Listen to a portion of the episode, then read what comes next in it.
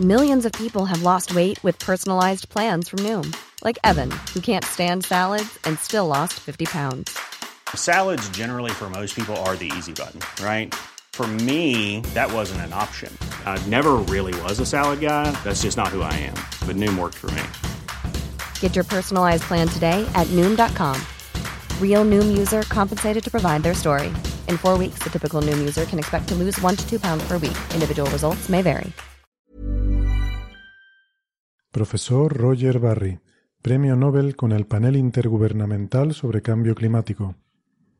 Hola, soy Roger Barry. Estás escuchando a Coffee Break para las últimas noticias sobre ciencia y especialmente sobre climatología.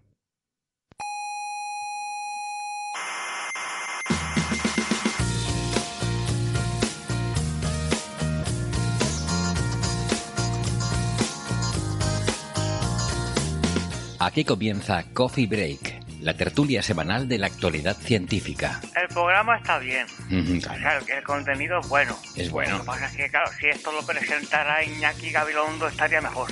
Hombre, O Pepa Bueno, o, o algún profesional. no, pero está bien como lo hacen ellos Sí, también. no, bien está, pero ¿Pero qué? yo, yo me imagino a Gabilondo hablando de las estrellas y eso y... ¡guau! Eso sí que sería un programa bueno, pero... Pero bueno, es lo que hay, es lo que hay, es lo que hay.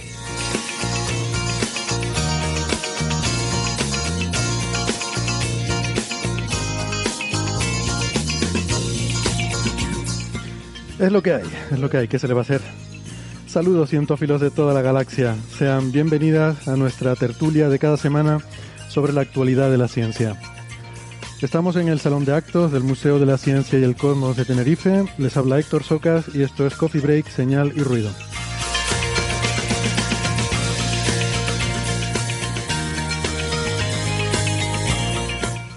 Hoy en el sumario tenemos muchos temas, eh, aunque el protagonista será Marte, porque se han publicado nada menos que cinco papers con los resultados del primer año de la misión InSight. Pero también hablaremos de más cosas de la Luna y los nuevos datos que nos envía la misión china Chang'e 4 desde la cara oculta, o de energía oscura con los resultados del Dark Energy Survey, eh, y de agujeros negros de masa intermedia, que podría haber alguno oculto por ahí en el núcleo de nuestra galaxia.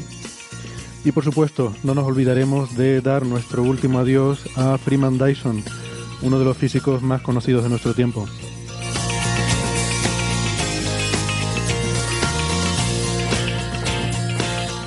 Pero antes de todo eso, me voy a permitir tomar un minuto para recordarles que además de la radio también nos pueden escuchar en internet en muchas plataformas. Por ejemplo, estamos en Evox, en Spotify, en Google Podcast, en Apple Podcast, en TuneIn y en Lecton. Eh, no dejen de suscribirse, siempre les recomendamos que se suscriban porque no les cuesta nada, es gratis y así no se pierden ningún episodio. Nuestra página web es señalirruido.com, todo junto, con ñ, señalirruido.com. Sí, se puede poner una ñ en la dirección, en el navegador, no pasa nada, no se rompe la internet.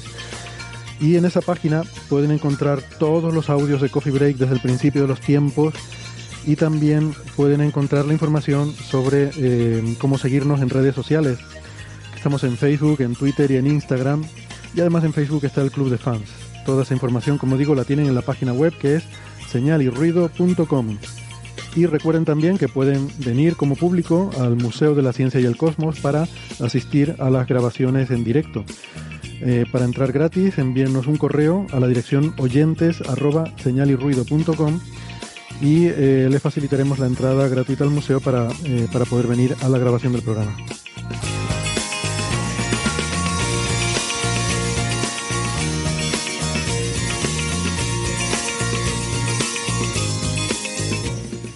Si esto de la internet les parece que ni fu ni fa y son más de la radio de toda la vida, que sepan que nos pueden escuchar en Canarias en Icoden Daute Radio, Radio ECA y Ondas Yaiza.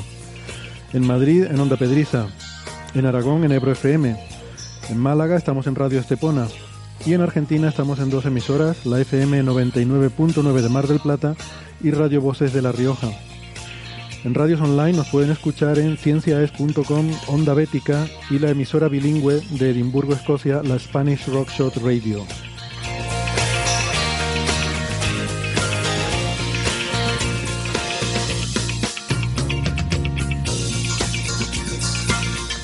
Hoy la tertulia es toda virtual, pues está todo el mundo en casa, todos aquí por videoconferencia, como mandan los protocolos por el virus, el, famoso COVID-19, así que todos bien. Y luego cuando terminemos iremos a lavarnos las manos.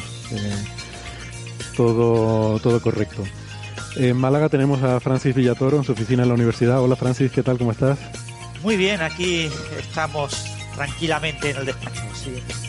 Gente que nos contagie los coronavirus y cosas de esas. Mm, tienes ahí el desinfectante, el jabón, los guantes, la mascarilla, todo a punto, ¿no? Lo conseguí, lo conseguí, me costó, ¿eh? Encontrar el desinfectante, porque yo tenía uno y se había ya pasado de fecha. Salían como unos grumos y no funcionaba bien. Esto fue de lo de la gripe A. Y ahora he conseguido uno nuevo. Me costó ir a dos o tres farmacias y, lo tengo. Lo he usado poco, ¿eh? Pero lo tengo.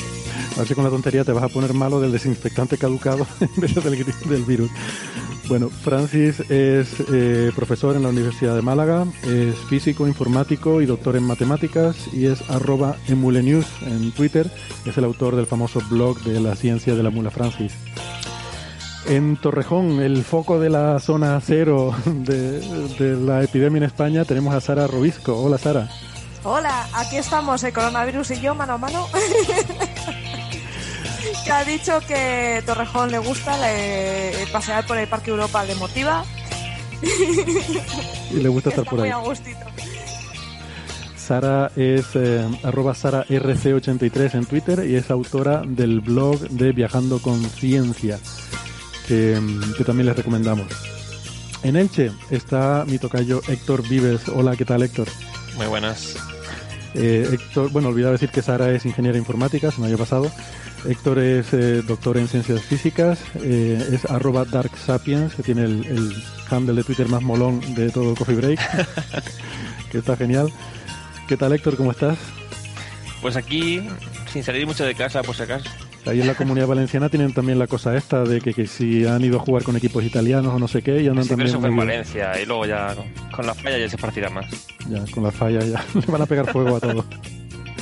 bueno, y en Roma, nada menos, tenemos a nuestra corresponsal, no, nuestra corresponsal no, tenemos a, a Bea Ruiz, que es también doctora en ciencias físicas, está, eh, está en Italia, en Roma, en, eh, en el centro, no, no, sé cómo se llama la institución, es algo así como el, bueno, es en la Universidad Tor Vergata, pero no sé exactamente el departamento cómo se llama, Bea. Eh, el Instituto Nacional de Física Nuclear. ¿De Física pero Nuclear? Físicamente, sí. Ah, pensaba que era espacial. No, no, es nuclear. Vale, vale, muy bien. Es una especie de CSIC, eh, la institución. O sea que... Muy bien, pues vea también doctora en ciencias físicas, es arroba CMBARG, eh, haciendo el juego de que CMB son las siglas del Fondo Cósmico de Microondas en inglés, esa herramienta que es tan importante en tu trabajo. Eh, bueno, pues nos alegramos de que hoy sí que eh, hayas podido unirte a la tertulia porque, claro, con la situación en Italia hemos recientemente conocido que se han eh, suspendido las clases, están las universidades cerradas y los colegios, pero bueno, tú has conseguido ahí atrincherarte y... Tenemos invitación de teletrabajo, o sea que no, sé cuántas veces, si esto sigue así, eh, podremos continuar asistiendo al centro de trabajo. Bueno, pues bueno, el teletrabajo tiene sus ventajas también. Si al final todo esto, cuando, cuando se pase toda esta movida sirve para que se potencie el teletrabajo y tecnologías que por otra parte tenemos desde hace mucho tiempo, pues se usen más. El otro día vi por ahí que Google está trabajando en una nueva herramienta, una especie de versión mejorada de los Hangouts, pues, pues oye, pues para algo habrá servido. Y las acciones de Zoom subieron, ¿verdad? Sí, creo que sí. Creo que son de las pocas, ¿no? Skype y todas estas cosas habrán subido. No es coña, yo ayer tuve una reunión a través de Teams, de Microsoft Teams, y funciona fenomenal, ¿eh? Ni idea. Estas cosas lo que hay es que, mm, o sea, realmente para este tipo de reuniones como las que estamos teniendo de relativamente poca gente, yo creo que ya está bastante bien resuelto ese problema. El problema es a la hora de los congresos y estas grandes reuniones donde todavía, pues... Pues era una reunioncita así chiquitita de unas 68 personas nada más. bueno, pues ya, empieza... no iba mal, no iba mal. Eso ya empieza a tener una escala apreciable, muy bien. Vale, eh, bueno, yo no sé si no sé si diciendo esto mata un poco la magia, pero quería agradecer, habrán visto que tenemos una nueva entradilla, Juan Carlos Ortega, y no puedo dejar de agradecérselas, ¿no? Eh, digo que no sé si hay, yo, yo, creo que todo el mundo a estas alturas ya sabe que estas entradillas maravillosas, que son lo mejor del programa, las hace Juan Carlos Ortega, eh, que, bueno, iba a decir que tiene un programa de radio en láser, pero realmente casi que en cualquier eh, radio que uno ponga se puede encontrar a Juan Carlos Ortega porque es un, es un crack, eh, un genio un eh, apasionado cientófilo, un amante de la divulgación. Eh, ha escrito un libro muy bueno, El universo para Ulises, de divulgación científica. Y, nada, siempre les recomendamos todo lo que hace porque de verdad que es una persona que tiene una agudeza intelectual, una mente tan afilada que vale la pena. Sus columnas en el periódico de Cataluña son también muy interesantes y sus programas de humor, eh, básicamente con sus personajes, eh, que hace sobre todo Las Noches de Ortega, que eh, es un, programa semanal que tiene en la, en la cadena SER. Eh, pero bueno, digo que me, yo creo que todo el mundo más o menos lo sabía, pero igual alguno que se haya incorporado recientemente a, escuchar Coffee Break, pues a lo mejor no, no sabía quiénes eran esas personas que aparecían al principio. Pues se llama Juan Carlos Ortega y como siempre le, agradecemos estas, estos regalitos que nos hace con estas entradillas. Bueno, pues eh, estos días, si quieren, podemos empezar un poco por la noticia triste y así nos la quitamos un poco de encima. Hemos conocido el fallecimiento de Freeman Dyson, que es uno de los físicos más conocidos, tenía ya 96 años. Y eh, bueno, pues un personaje icónico porque además era muy conocido eh, también en, en, fin, entre la cultura popular por, por sus ideas sobre, sobre vida e inteligencia extraterrestre, sus ideas un poco filosóficas sobre el futuro de la vida en el universo, pero realmente científicamente sus grandes contribuciones, Francis, creo que fueron en la, en la electrodinámica cuántica, ¿verdad? Trabajando con eh, Feynman y con eh, otra mucha gente en esa época, ¿no? En la que se desarrolló toda esa teoría. Exactamente, la electrodinámica cuántica en rigor nace con la teoría de Dirac en 1928, 1929, ya están los primeros artículos, ¿no?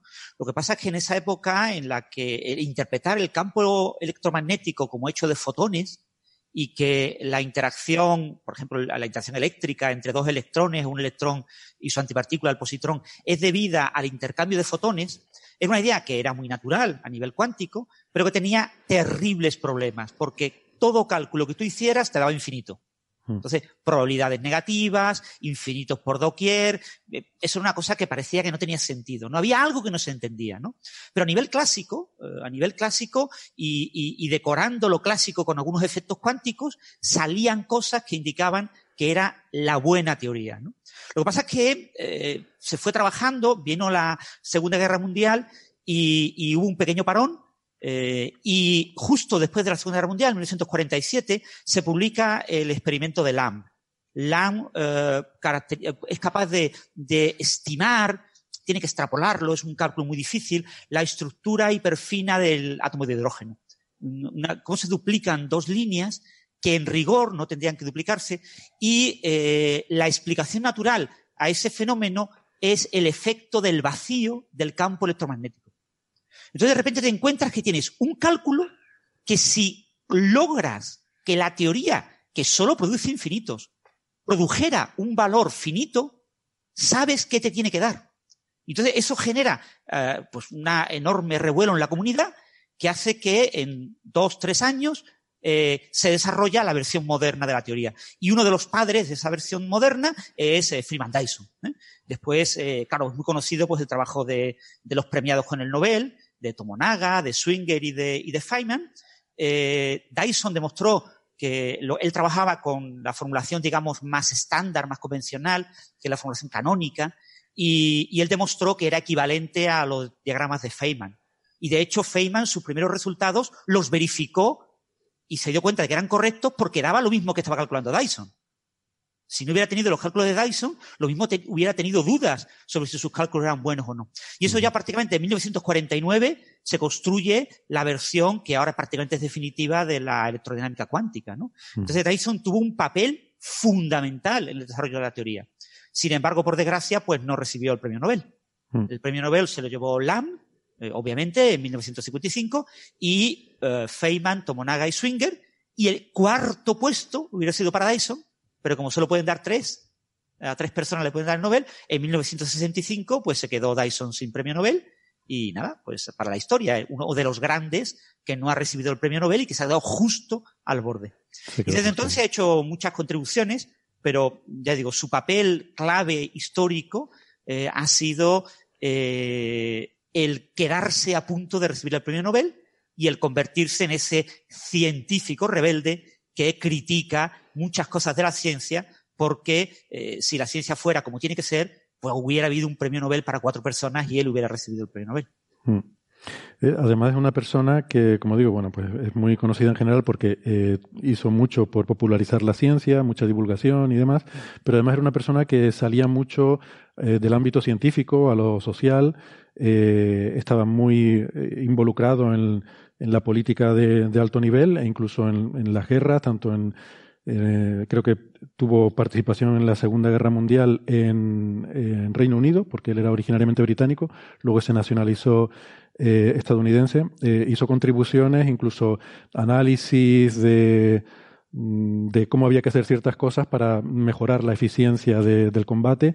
Y de hecho, en la guerra de Vietnam, pues también tuvo muy conocida su participación en algunos de estos comités militares y, hay un bueno hay una cierta eh, un cierto trabajo ahí eh, que está un poco que no bueno hay mucha gente que, o, lo usan para criticarlo o para decir que realmente fue un científico que hizo contribuciones muy importantes fuera de, de lo que es el ámbito científico que es este informe sobre el uso de armas nucleares. Eh, bueno, esto quizás entra en lo anecdótico, pero hubo un momento en la, durante la guerra de Vietnam en la que el ejército de Estados Unidos hubo gente de muy alto nivel que se llegó a plantear seriamente el uso de, armas nucleares. Incluso se hablaba de desarrollar pequeñas versiones en miniatura de, bombas atómicas para usarlas en la guerra de Vietnam. Y bueno, de hecho hace poco se desclasificaron, no sé si recuerdan, hace unos años se desclasificaron unas conversaciones grabadas entre Nixon y Henry Kissinger en las que Nixon pues, se veía prácticamente había perdido completamente los papeles y, abogaba por un, un ataque a, escala total, eh, un ataque nuclear en Vietnam, ¿no? Y Henry Kissinger, pues estaba el hombre ahí intentando poner un poco de cordura y de sensatez en aquella, en aquella conversación. Que digo yo que si, si Kissinger tiene que ser el portavoz de la sensatez en nada, eh, ¿cómo estarían las cabecitas, no? Pero, bueno, en fin, que Dyson participó en esto porque él, eh, él hizo un informe muy técnico sobre mm, las consecuencias y las posibilidades de este, el uso de este tipo de armas, pero es un informe que era totalmente, como muy, digamos, científico, totalmente desprovisto de ninguna, ningún ingrediente moral, de ninguna valoración de si esto está bien o está mal, sino era todo como muy técnico. Y había argumentos tanto a favor como en contra del uso de esas armas eh, nucleares en Vietnam, ¿no? Por ejemplo. O sea, que, bueno es una figura que, ha tenido eh, muchas eh, vertientes muy controvertidas y de hecho como una anécdota también curiosa no era nunca se doctoró. Eh, es una cosa curiosa. Él decía que tenía una cruzada en contra del, del, doctorado que era algo que él consideraba que, era horrible y que, que solo servía para bueno para explotar y para poner las cosas muy difíciles a la gente y en particular a las mujeres decía él. Quizás en estos días pues no sé yo, bueno, sería un debate interesante, ¿no? A lo mejor aquí ahora no es el momento, pero tenía esa idea él sobre el doctorado, ¿no? Curioso. Pero también, o sea, él hizo contribuciones bastante, bastante importantes antes de doctorarse, entonces ya le ofrecieron una plaza que no era, o sea, normalmente hace falta doctorarse para acceder a esos puestos y se lo ofrecieron antes, entonces ya pues no terminó el doctorado. Sí, eh, yo no entiendo, esta crítica, o sea, yo entiendo que él no se haya doctorado porque no le hacía falta, ¿no? Pero no entiendo cuando él hace esa crítica a lo que es el, doctorado como parte de la carrera científica, vamos a ver, él realmente se puede decir que hizo un doctorado, o sea, todos sus un doctorado al fin, al, fin, y al cabo es un trabajo eh, grande de investigación mm. en el que obtiene resultados nuevos y bueno, quizás lo único que, que sí que es un poco diferente de, en fin, de un trabajo de investigación normal, en una línea de investigación a largo plazo, es que acabas con un proceso en el cual tienes un examen, escribes un documento que es una tesis doctoral y hay un mm. examen público con un tribunal de, de ese trabajo, ¿no? Quizás esa es la única parte que a él le faltó, porque él, cualquiera de las cosas que hizo en electrodinámica cuántica la podía haber defendido como una tesis doctoral. Entonces, mm. cuando él hace esa crítica a lo que es el doctorado, no sé si se refiere a ese examen, que es lo que él nunca hizo, el escribir ese documento y examinarse, o al hecho de que necesites un doctorado para acceder a esos puestos, ¿no? Es la parte que no me queda clara. De hecho, fíjate. De todas formas, hay un punto importante que debemos de notar y es la que estábamos hablando justo después de la Segunda Guerra Mundial, ¿vale? O sea, eh, Dyson empieza supuestamente la tesis doctoral con Bece. Eh, bueno, en esa época eh, había sido puesto como coautor del famoso artículo de Gamow. Eh, es, la, la, época en la que nace el Big Bang. O sea, estamos hablando de una época eh, compleja. En la Segunda Guerra Mundial las carreras se aceleran. Hay carreras intensivas sin vacaciones de verano para que los estudiantes puedan obtener la carrera cuanto antes, eh, porque es un estado de guerra, eh, y aparecen una serie de, de eh, disfunciones en lo que es el sistema tradicional. Entonces, en esa época hay mucha gente joven que sobre el 45 y el 50 tiene que obtener la tesis doctoral y no la obtiene. Y no la obtiene. Y alguna de esa gente son gente que acaba siendo grandes científicos y que acaban obteniendo plazas. Y a principios de los 50, varias universidades británicas, varias universidades estadounidenses contratan como profesores a personas sin doctorado pero claro, personas muy relevantes, con grandes currículum, que han hecho una labor que podría haber sido eh, motivo de una tesis doctoral a finales de los 40, pero que por las circunstancias, que hay unas circunstancias muy eh, disfuncionales. ¿no? Entonces, mm. alguna de esta gente ha presumido el resto de su vida de que solo tiene doctorado honoris causa. Yo solo tengo doctorado honoris causa, no tengo doctorado. Pero en cualquier caso, eh, siempre debemos de tener en cuenta eso, que son una cosa disfuncional y muy asociada a que era una época de posguerra. Mm. Sí, yo entiendo que es eso, ¿no? Que lo que él critica es a lo mejor ese entorno social, las expectativas de que para ciertos puestos de trabajo pues se accede con ciertos, en este caso con ese título de doctorado, ¿no? Es que de hecho, fíjate, estaba mirando, lo saqué por otra cosa que quería mirar, pero mm, vi eh, un poco de pasada que él en 2005 da un discurso inaugural de un, de, del curso académico de una universidad, la Universidad de Michigan, y, ese discurso es interesante por otra cosa que quería comentar, pero así de paso también vi que aquí hace el siguiente comentario. A ver, traduciendo de forma un poco, un poco libre, aquí sobre la marcha. Dice, dirigiéndose a los estudiantes en este discurso, le dice, ustedes son los orgullosos poseedores del doctorado o algún otro eh, título similar de respetabilidad académica. Habéis sufrido muchos años de eh, pobreza y labor dura y ahora eh, están ustedes listos para mm, recoger su recompensa, para obtener un puesto fijo en alguna universidad o en la junta directiva de alguna gran empresa.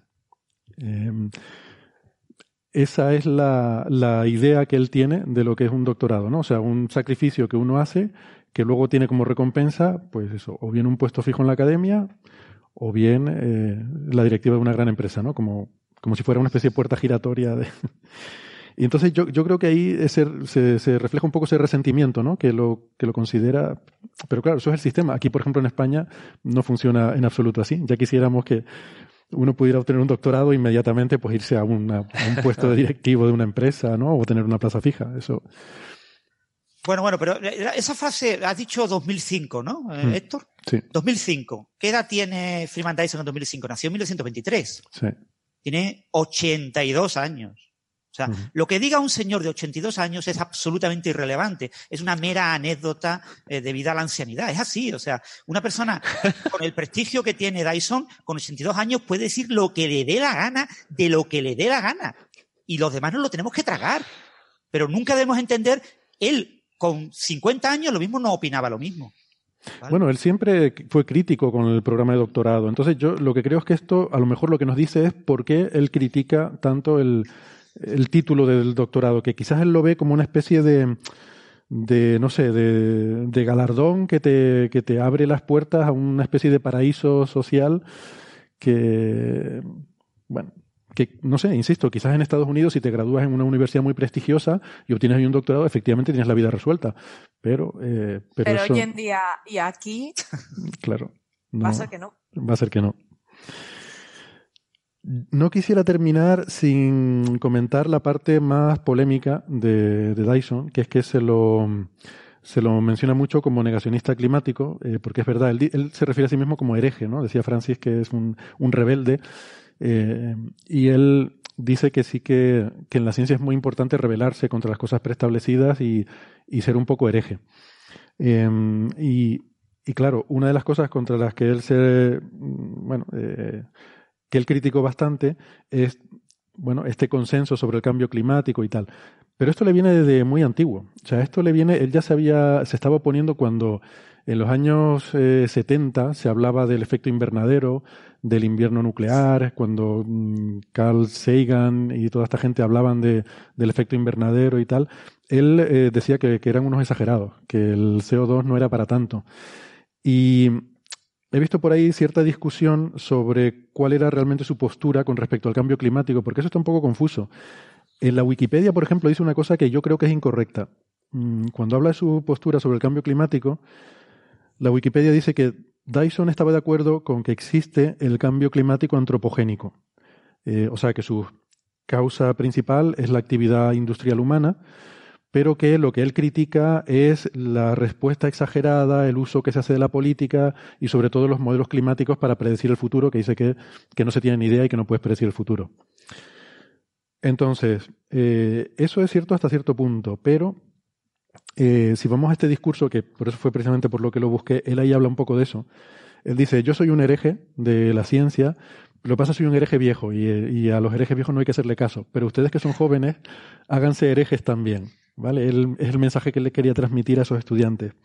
Y entonces decía que la primera razón por la que es hereje es porque él dice, no hay duda de que partes del mundo se están calentando, pero el calentamiento no es global. ¿vale? Esto es lo que decía Dyson en 2005. El calentamiento ocurre en algunos lugares y en algunos momentos mm, en los que hace frío. Por ejemplo, más en el Ártico que en los trópicos, más en el invierno que en el verano, más de noche que de día. Esto es lo que él dice. Por tanto, niega, no niega el calentamiento, pero niega que sea global. El calentamiento global quiere decir que el planeta entero en promedio se está calentando. Ya sabemos que... En promedio. en promedio, sí. Sabemos que es inhomogéneo. Hay partes que se calientan, pero hay partes que se han enfriado y hay partes en las que no se mm. aprecia calentamiento. Pero el promedio eh, sí que se ha calentado. Él niega eso. Entonces, en fin, eh, es un poco una pena, pero en honor a la verdad hay que decirlo. Esto es lo que él realmente, por lo menos en 2005, es lo que él decía. Entonces sí que técnicamente es negacionista climático. Creo que hay que decirlo. Pero yo ahí apelo a lo que dice Francis, que es que en 2005 ya estaba muy mayor.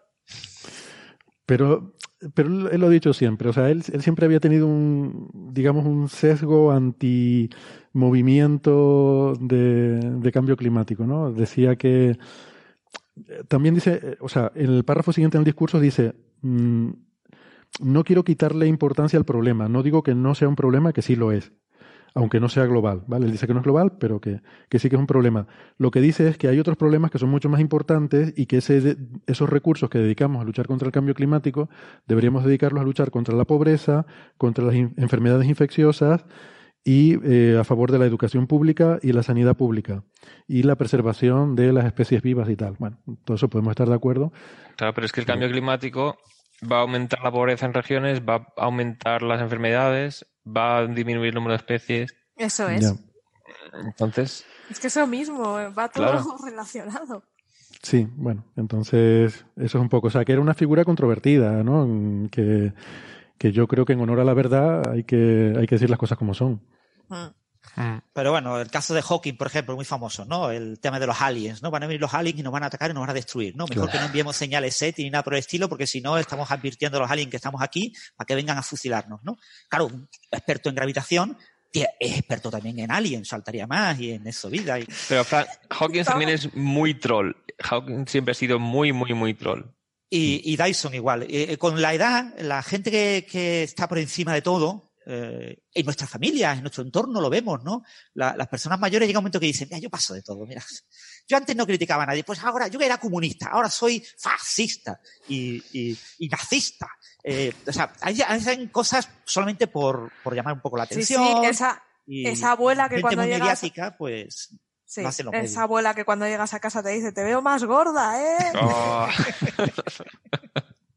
Pero sí es verdad, sí. Entonces, yo en ese tipo de cosas con la edad no les doy mayor importancia, ¿eh? la verdad. O sea, yo soy, o sea, no creo que muchas de las cosas que estas personas mayores, que con edades ya muy, muy avanzadas y con una fama enorme y que cada vez que dicen algo saben que va a tener eco en la prensa y por lo tanto dicen algo para que tenga eco en la prensa, pues si dicen, pues voy a hablar de electrodinámica cuántica, de lo bien que nos lo pasábamos nosotros allí eh, trabajando, ¿no? Eh, eh, haciendo cálculos matemáticos, pues eso no interesa a nadie, a ningún periodista. Tienes que decir algo importante, ¿no? Has leído la prensa y lees que Trump es muy malo. ¡Oh, Trump es terrible! Yo lo odio, no sé qué. Bueno, y, dices cualquier barbaridad, ¿no? O, al contrario, ¿no? Pues yo lo amo.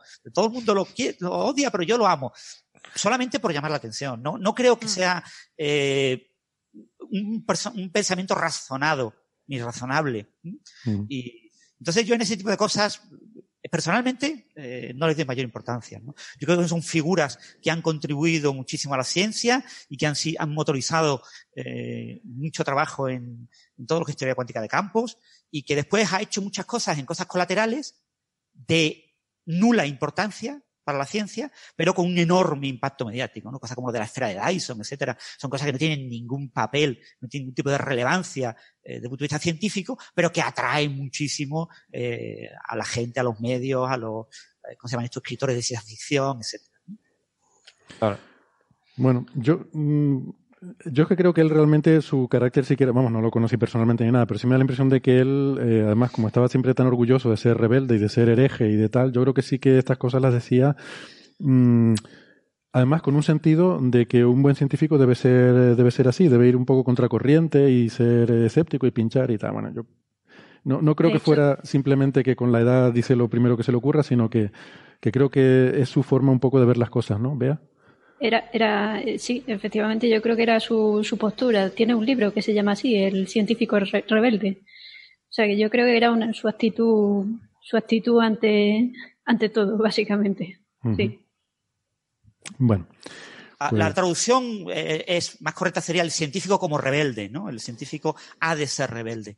En cualquier caso, eh, él vendió mucho el tema de la rebeldía por el libro, para promocionar el libro, no por otra cosa. O sea, es decir, que, que, un científico mm, se meta a hablar de aliens y se meta a hacer ese tipo de cosas, pues claramente indica que es rebelde. Pues no, ¿vale? Pues no, no tiene por qué, ¿no? O sea, eh, la rebeldía se demuestra en otras cosas, ¿no?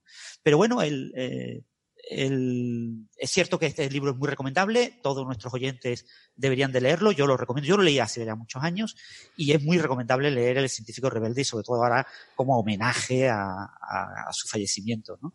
Y es un libro que se disfruta, pero que mmm, al final eh, resulta eso, que si a ti tu director de tesis te dice que tienes que trabajar en un tema y tú ves que eh, la ciencia está avanzando por otra línea y, y quieres trabajar en, en, otra línea, tú ya eres un rebelde, ¿no?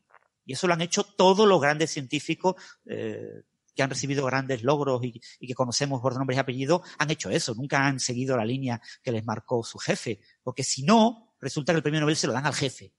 No a él. Claro. O sea, eh, el, los que les dan de verdad los grandes premios es eh, a, al que con ese toque de rebeldía, pues oye a la comunidad en lugar de oír a su jefe.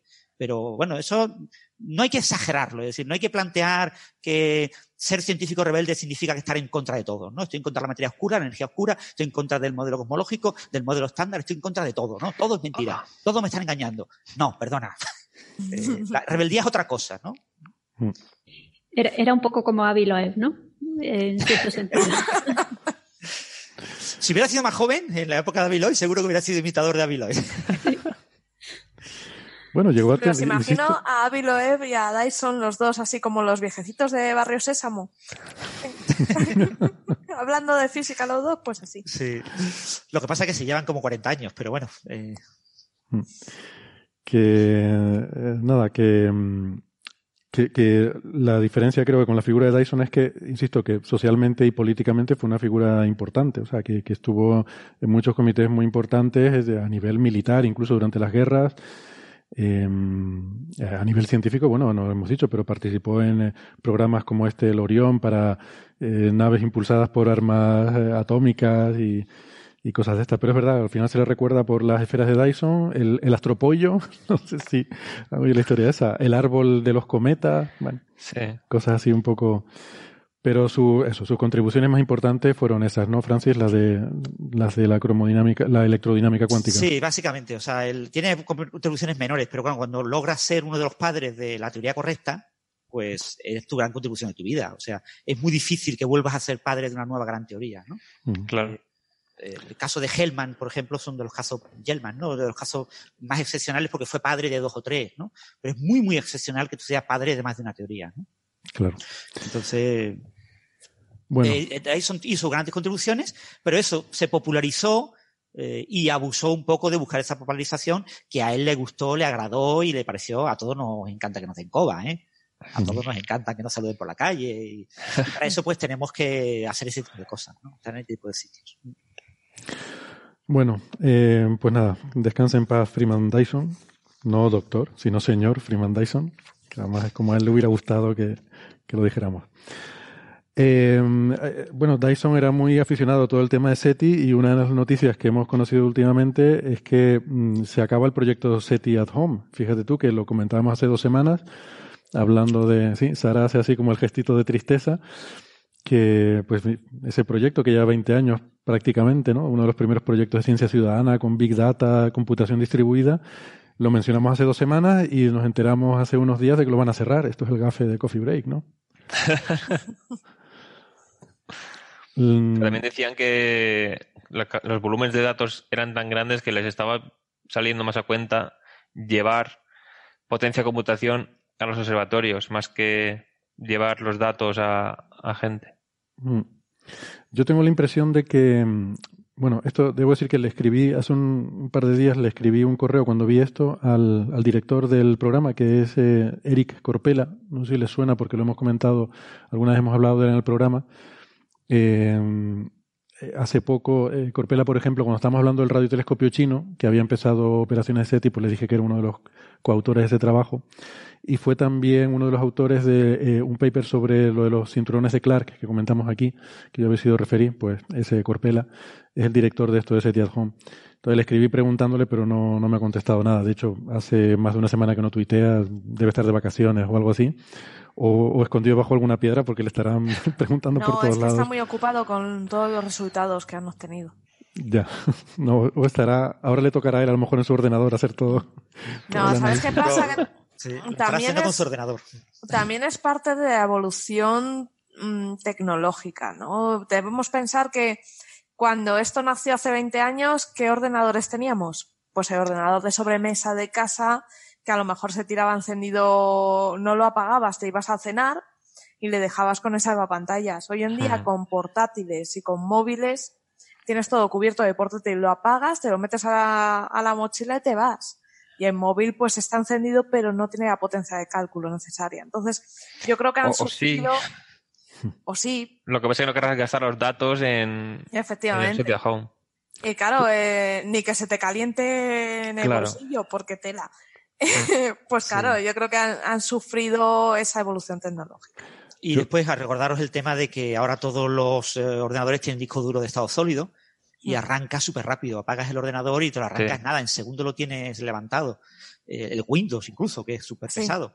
Y sin embargo, hace años Incluso. con el disco duro empezaba aquello a dar ta ta ta ta ta ta ta ta, ta, y tú decías, yo mejor no apago el ordenador hasta, hasta que no me diga el ordenador que tiene que apagarlo eh, sí o sí, ¿no? Entonces, Sí, sí, sí. tenías mucho tiempo el ordenador encendido porque no querías esperar dos minutos y medio eh, Mm. para que se arrancara. Pero es que ahora eso lo apagas, lo enciendes y, te- y se te levanta en nada, en segundos. Sí, son dos, tres segundos lo que tarda.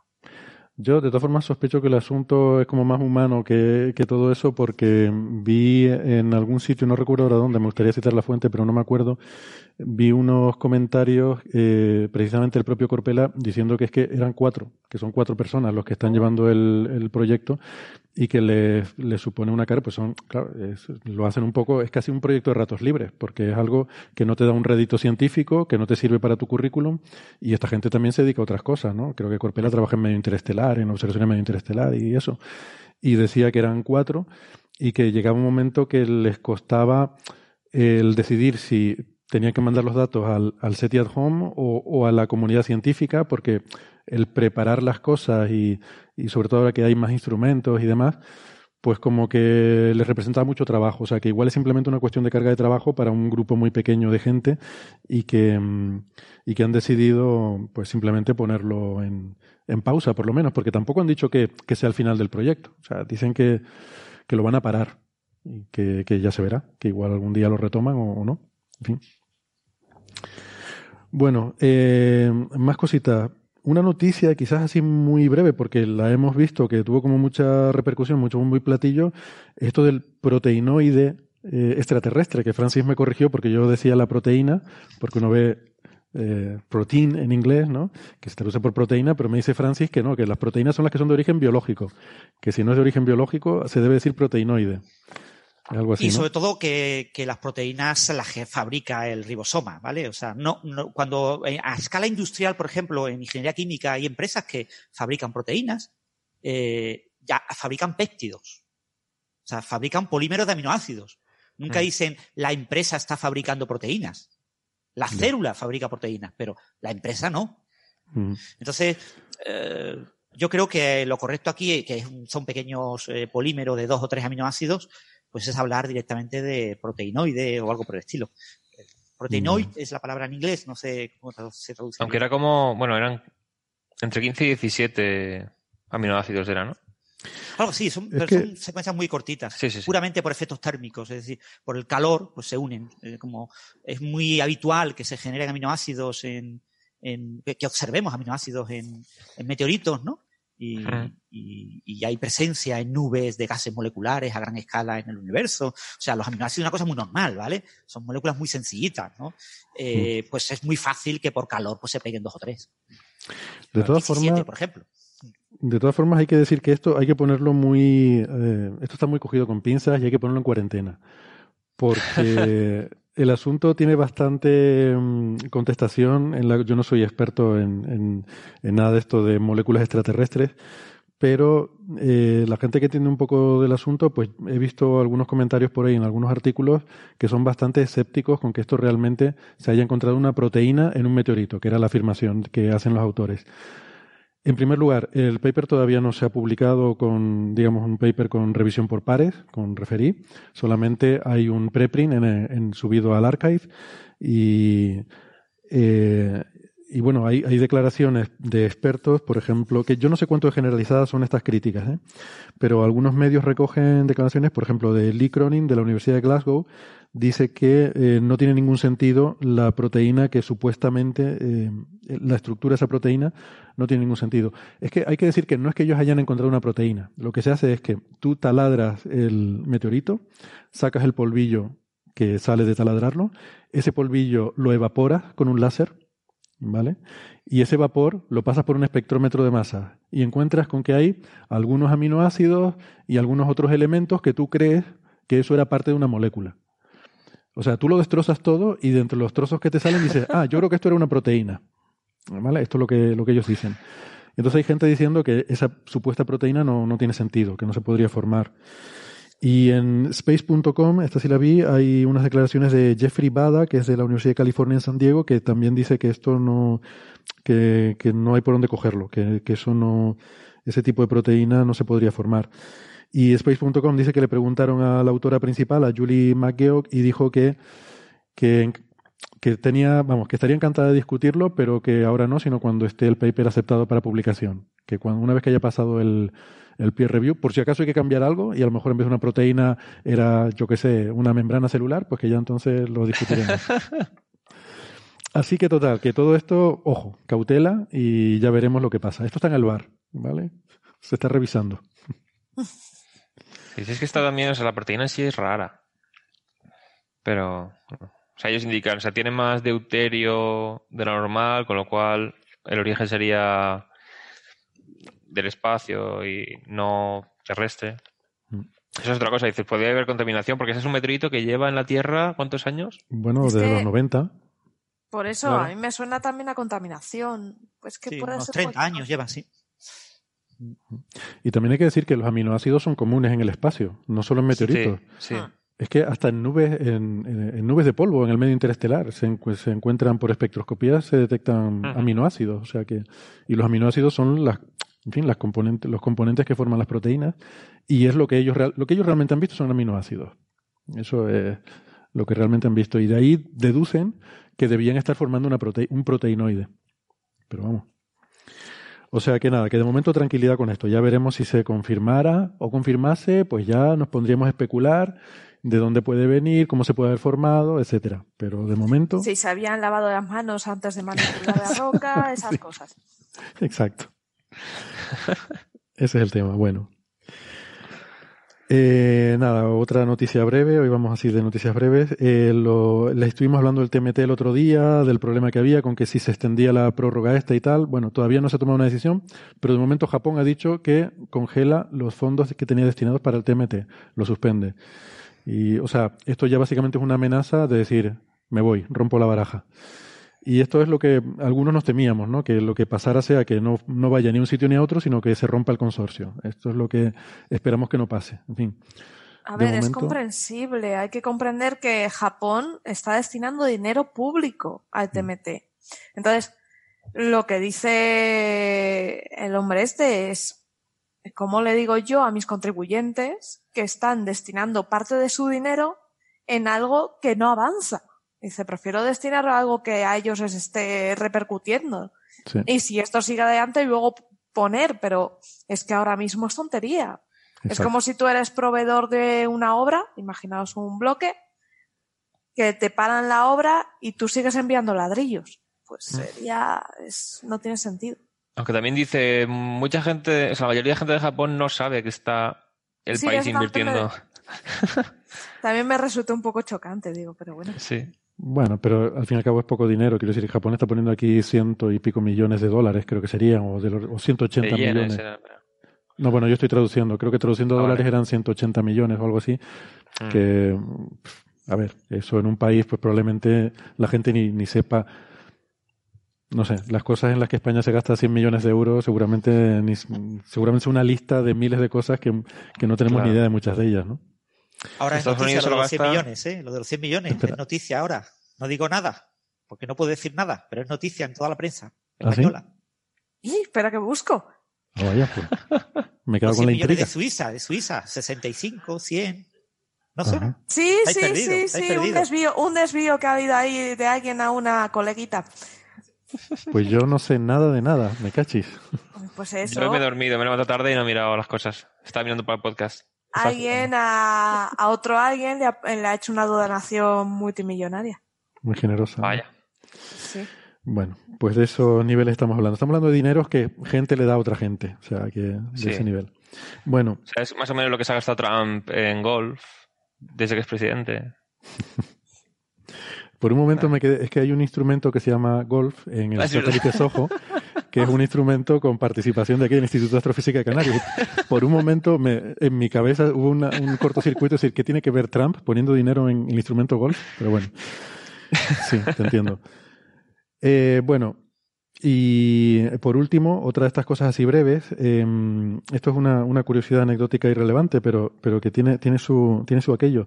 Resulta que justo ayer nos enteramos de que se había retractado eh, un paper eh, muy interesante, que es un paper, no, no interesante el paper, digo que, es interesante la historia de la retracción y demás, porque es un paper en Nature Scientific Reports de, no sé si le suena el nombre, Valentina Sarkova, no Sarapova, ¿eh? que estamos con el cachón de ese, porque mm, este es un paper que se publicó el año pasado, en, en verano de 2019, en Nature Scientific Reports, y es un paper muy, muy, muy raro en el cual hacía una especie de, bueno, que apoyaba el heliocentrismo climático, ¿vale? Que es esta cosa de echarle la culpa del calentamiento global al Sol. Eh, entonces, todo esto tiene una historia y les recomiendo el, a la gente que le gusta escuchar episodios antiguos, porque igual les suena este nombre, que, que escuchen el episodio 159, eh, en el que hablamos de, de, esta autora, de Valentina eh, Sarkova, porque en aquel momento estábamos, fíjate, estábamos estripando un paper suyo anterior. Era un paper de 2015, también publicado en Nature, no sé si Nature Communications me parece que era aquel, es que son diferentes revistas. Esto es un poco un jaleo. Eh, Nature no solo tiene el Nature principal, sino que luego tiene otros Nature grandes como Nature Física, Nature eh, Astronomía, etcétera. Y luego tiene otros journals como el Scientific Reports, este, que tiene un factor de impacto mm, no, no demasiado alto, en torno a 4. Y bueno, que está bien, pero que, que no es el 40 del, de los journals principales. Y y es un paper este, el Scientific Reports en particular, que lo hemos criticado bastante porque aquí se han publicado cosas muy, um, muy fringe de estas, ¿no? Un poco raras. Y este era uno de esos papers que en cuanto salió, bueno, todo el mundo lo puso a parir. Eh, estaba muy mal este artículo. Y bueno, a mí me, eh, de alguna forma me, reconcilia un poco con, el, con la, la publicación el hecho de que lo hayan revisado y hayan decidido retractarlo. Entonces, en aquel episodio, el 159, estábamos hablando sobre un paper anterior de esta autora en la que hacía una cosa un poco rara y, decía que, bueno, hacía una extrapolación de la actividad solar hacia atrás y hacia adelante miles de años y de alguna forma insinuaba que, eh, que bueno, insinuaba, no, decía claramente, esto tuvo mucha repercusión en medios de comunicación y demás, que estábamos a las puertas de una nueva edad de hielo, eh, pero que luego iba a venir un supercalentamiento global muy fuerte y demás, ¿no? Y yo les comentaba que justo ese, episodio, la semana antes había sido el Congreso, el EWAS, el Gran Congreso Europeo de la Astronomía, y yo estuve allí, el Congreso fue en Liverpool en 2018, eh, y estuve hablando con ella.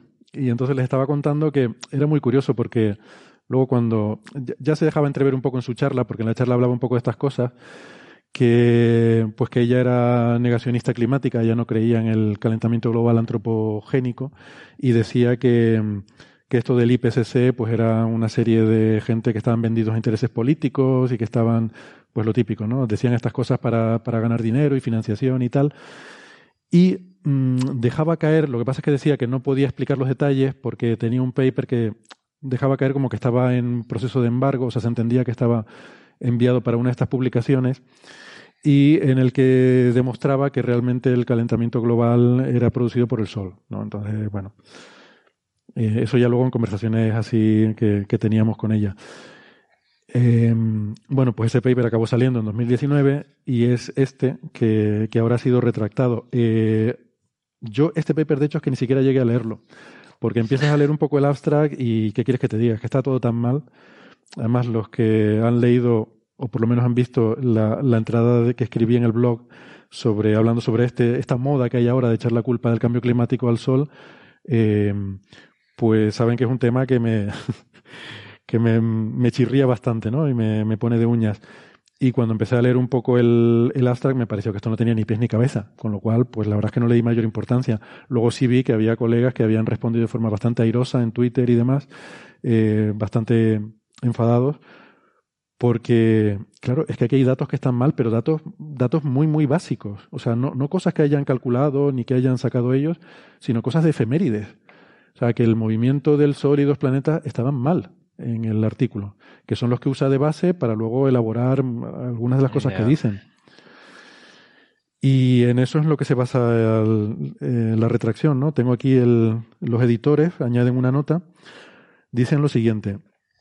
Los editores han retractado este artículo. Después de su publicación, se, em, eh, se nos hicieron llegar eh, preocupaciones respecto a la interpretación de cómo cambia la distancia Tierra-Sol con el tiempo y que algunas de las hipótesis en las cuales se presenta el análisis en el artículo estaban basadas, eh, son incorrectas. El análisis presentado en la sección tal, tal, tal, está basado, bueno, en fin, una serie de cosas. Dice, eh, peer review después de la publicación, o sea, el, se ve que lo enviaron a referees después de, ¿no? Con, toda la, con todas las críticas que recibieron, lo enviaron a referee después de la publicación.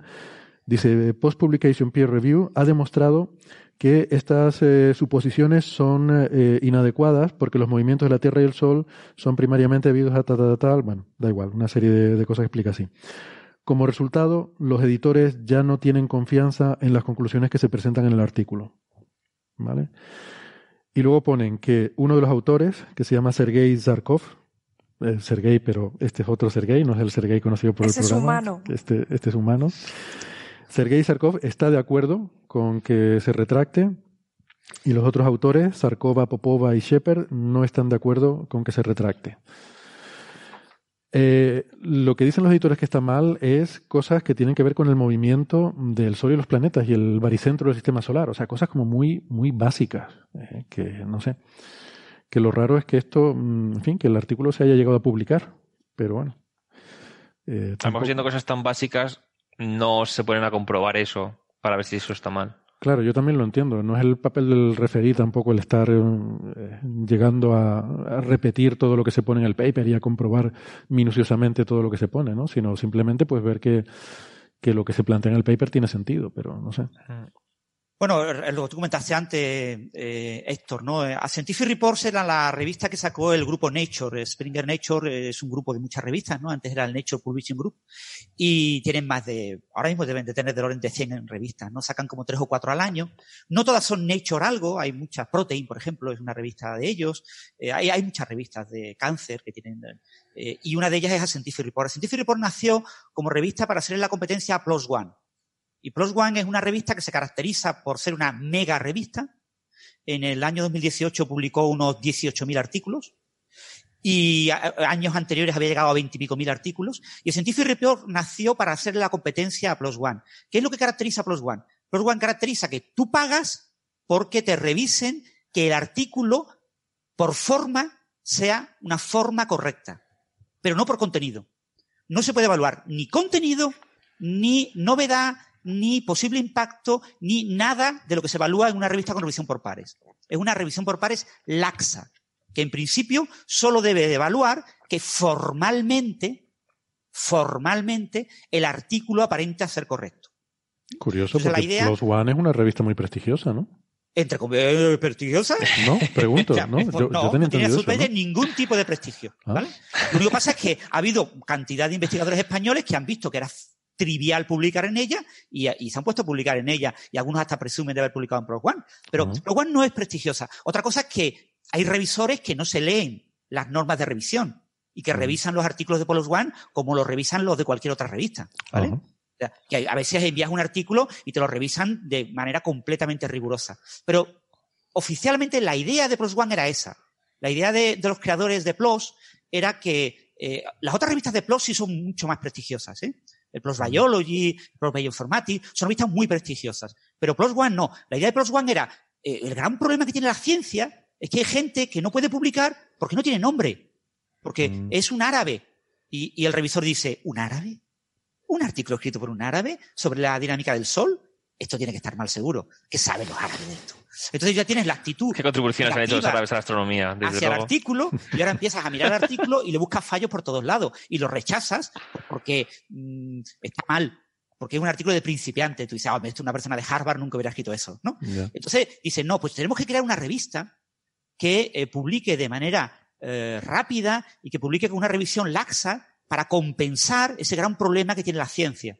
Y así es como nace Plus One, ¿no? Y PLOS ONE eh, nace eh, con la mitad más o menos, el 50% de los artículos publicados gratuitos. Si tú eras de un país subdesarrollado o tú declarabas que no tenías proyecto de investigación, eh, pues, por ejemplo, gente que publicaba de, con la dirección de su casa, uh -huh. que no estaba afiliado a una universidad. Tú cuando revisas un artículo y ves un autor que te firma con la dirección de su casa, tú dices, uy, uy, uy. Este y una, una dirección de Hotmail. ¿Este tío qué, qué es? O sea, ¿este tío realmente sabe algo de lo que está hablando? Pero, sin embargo, lo que te decían en Pros One, no mires eso, nunca lo mires. Lo que tú único que tienes que mirar es si aparenta ser un artículo bien escrito. me hace gracia que dice, tengo un paper por terminar y cuando lo termine tendrá la afiliación del IAC todavía. Pero yo no estoy en el IAC, o sea, técnicamente. Claro, tú puedes poner on leave o puedes poner que, que estuviste allí cuando lo hiciste.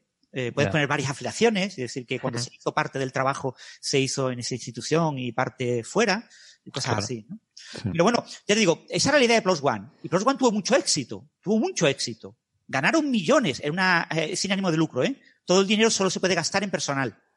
Plus One pasó de tener una sede en Estados Unidos, no sé si era en Nueva York o en Washington por ahí, a tener una sede en Japón, otra en Berlín, porque había que gastarse el dinero. Había que comprar un edificio entero para gastarse los dineros que se ganaban. Pues estuvo ganando mucho dinero. Entonces eh, Nature dijo, ¿cómo? Imposible. no puede haber una revista que gane más dinero que nosotros. Tenemos que crear una revista que le haga la competencia y crear una Scientific Reports. Con las mismas reglas. Las mismas reglas. Es decir, una Hombre, revisión pues eso... laxa. Claro. Y ahora eh, a Scientific Report logró superar a Plus One y ahora está más o menos nivelado. A Scientific Report tiene más índice de impacto que Plus One, pero en ambas revistas se publica basura y se publica ciencia de muy alta calidad. Es una revista que te lo publica todo. ¿eh? Te publica artículos del mayor nivel, de gente muy prestigiosa, que por lo que sea tiene que publicar un artículo ya, Si tú eres una persona muy famosa, envías a Plus One y puede que en una semana, en, en 15 días, tengas el artículo publicado ya en la web. O sea, una revista que si eh, eres una persona famosa y los revisores rápida aceptan revisarte el artículo, porque el gran problema de Plus One es encontrar revisores. Pues mucha gente ya no quiere revisar artículos para Plus One. ¿Para, revisar para Plus One? Con ese tipo de, requisitos y de obligaciones, de que solo tengo que mirar si más o menos de lejos parece un artículo científico, me niego a revisar eso. Pero hay gente que, que, que claro, si firma un artículo un tío importante, dice, hombre, pero este es un artículo de Filibón, ya, ya leérmelo a ver qué, que puede contener, ¿no? Entonces, eh, si eres famoso, publicas súper rápido. Si no eres tan famoso, pues es como una revista más o menos normal y de vez en cuando se te cuelan artículos que no son absolutamente eh, sostenibles, con análisis estadísticos basura, con figuras fatal y con cantidad de problemas. ¿no? no hay, hay muchos artículos que deberían ser retirados, algunos son retirados, otros no, solo retiran cuando les critican. O sea, si hay un grupo de, de personas por la web o por lo que sea, que más habla con el editor, le dice, eh, mira que esto, ¿cómo lo habéis publicado? uy, uy, uy, cuidado, vamos a hacer un comité. Somos de Grupo Nature, tenemos que hacer un comité para evaluar esto. Uy, pues los autores, algunos dicen que sí, otros que no. Venga, ¿lo retiramos o no? Pero eh, si nadie critica, y como publica, ya te digo, el, año, en 2018, que son los últimos datos que tengo yo, publicó como 18.000 artículos. Y en 2019 rondaba cerca de los 20.000, pero no sé la cifra exacta. Entonces, eh, ahí, pues, un 1% de artículos son completamente basura. Hmm, vale. Ahí ha habido, pues, eh, la felación de los murciélagos. ¿No os acordáis del famoso artículo de felación de murciélago? Que, cosas que tú dices, pero, y artículos de estos de premios que Nobel. O sea, hay muchísimos premios Ig Nobel que se han publicado en la Scientific Reports, porque eh, lo enviabas a revistas de biología y no te lo aceptaban. Eh, y, y, casi todo lo que publica Scientific Reports es de biología, ¿eh? o sea, está muy orientado a, a, a, ciencias bio más que a ciencias naturales básicas, no física o química, lo que sea. Vale. Pues esto, en fin, que este artículo en concreto de 2019, este que ha sido retractado, este no lo íbamos a tratar en Coffee Break. O sea, que no, no dio ni para eso. El que estábamos criticando en ese episodio 159, que por cierto, si a alguien le suena, es porque ese era el famoso episodio de los pulpos espaciales, que no nos cogimos risas ni nada con eso. Bueno, pues resulta que ahora también hay otra razón para escuchar ese episodio, porque ahí además estuvimos eh, destripando bastante el paper que, insisto, era el anterior de este, en el cual se desarrollaban unas técnicas que luego se usaron en este, que está retractado, y ya aquello ya era un desastre. Pues, o sea, ni siquiera fue retractado por eso, ¿vale? Ni siquiera fue retractado por eso que, criticábamos en aquel eh, episodio, sino por eh, simplemente por, estaban mal los, los datos que de partida que usaban sobre movimientos del Sol y de los planetas, o sea que, que hasta ahí estaba mal eso. Bueno, y por decir hasta ahí, y hasta aquí llegamos eh, con el, programa, la parte del programa en la que eh, estamos eh, con nuestros amigos que nos escuchan por la radio. Como siempre, les invitamos a que si quieren seguir la conversación, nosotros vamos a seguir un ratito más en la versión extendida en el podcast. Nos pueden encontrar en Internet si quieren seguir, porque vamos a ir hablando de más cosas. Si no les apetece porque quieren seguir escuchando la emisora de radio, pues allá ustedes van a escuchar hablar del coronavirus otra vez y de lo mismo de pero bueno, si eso es lo que les gusta, pues sigan ustedes escuchando la radio. Pero, pero si no, eh, les invitamos a que nos sigan en el podcast, que vamos a ir hablando de otras cosas. Hasta ahora. Hasta luego. Hasta luego. Adiós.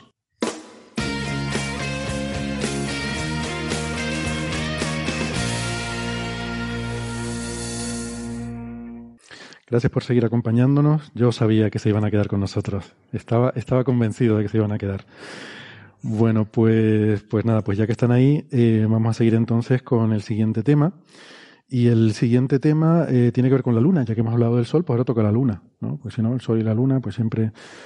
Eh, en la luna tenemos a la misión Chang'e 4, que es la misión esta china que está explorando el polo sur lunar, eh, esa, esa región, ese, ese cráter de impacto, el cráter de Von Karman eh, en el que está el rover Yutu, que entre sus muchos instrumentos lleva un radar, Yutu 2, efectivamente, me hace, me, me hace la, la, corrección o la matización eh, Sara. Y eh, en este artículo, Sara, nos hablan de los nuevos resultados de, de este rover sobre el estudio de la corteza de este cráter, ¿no? Eso es, porque Yutu 2, hay conejito de Jade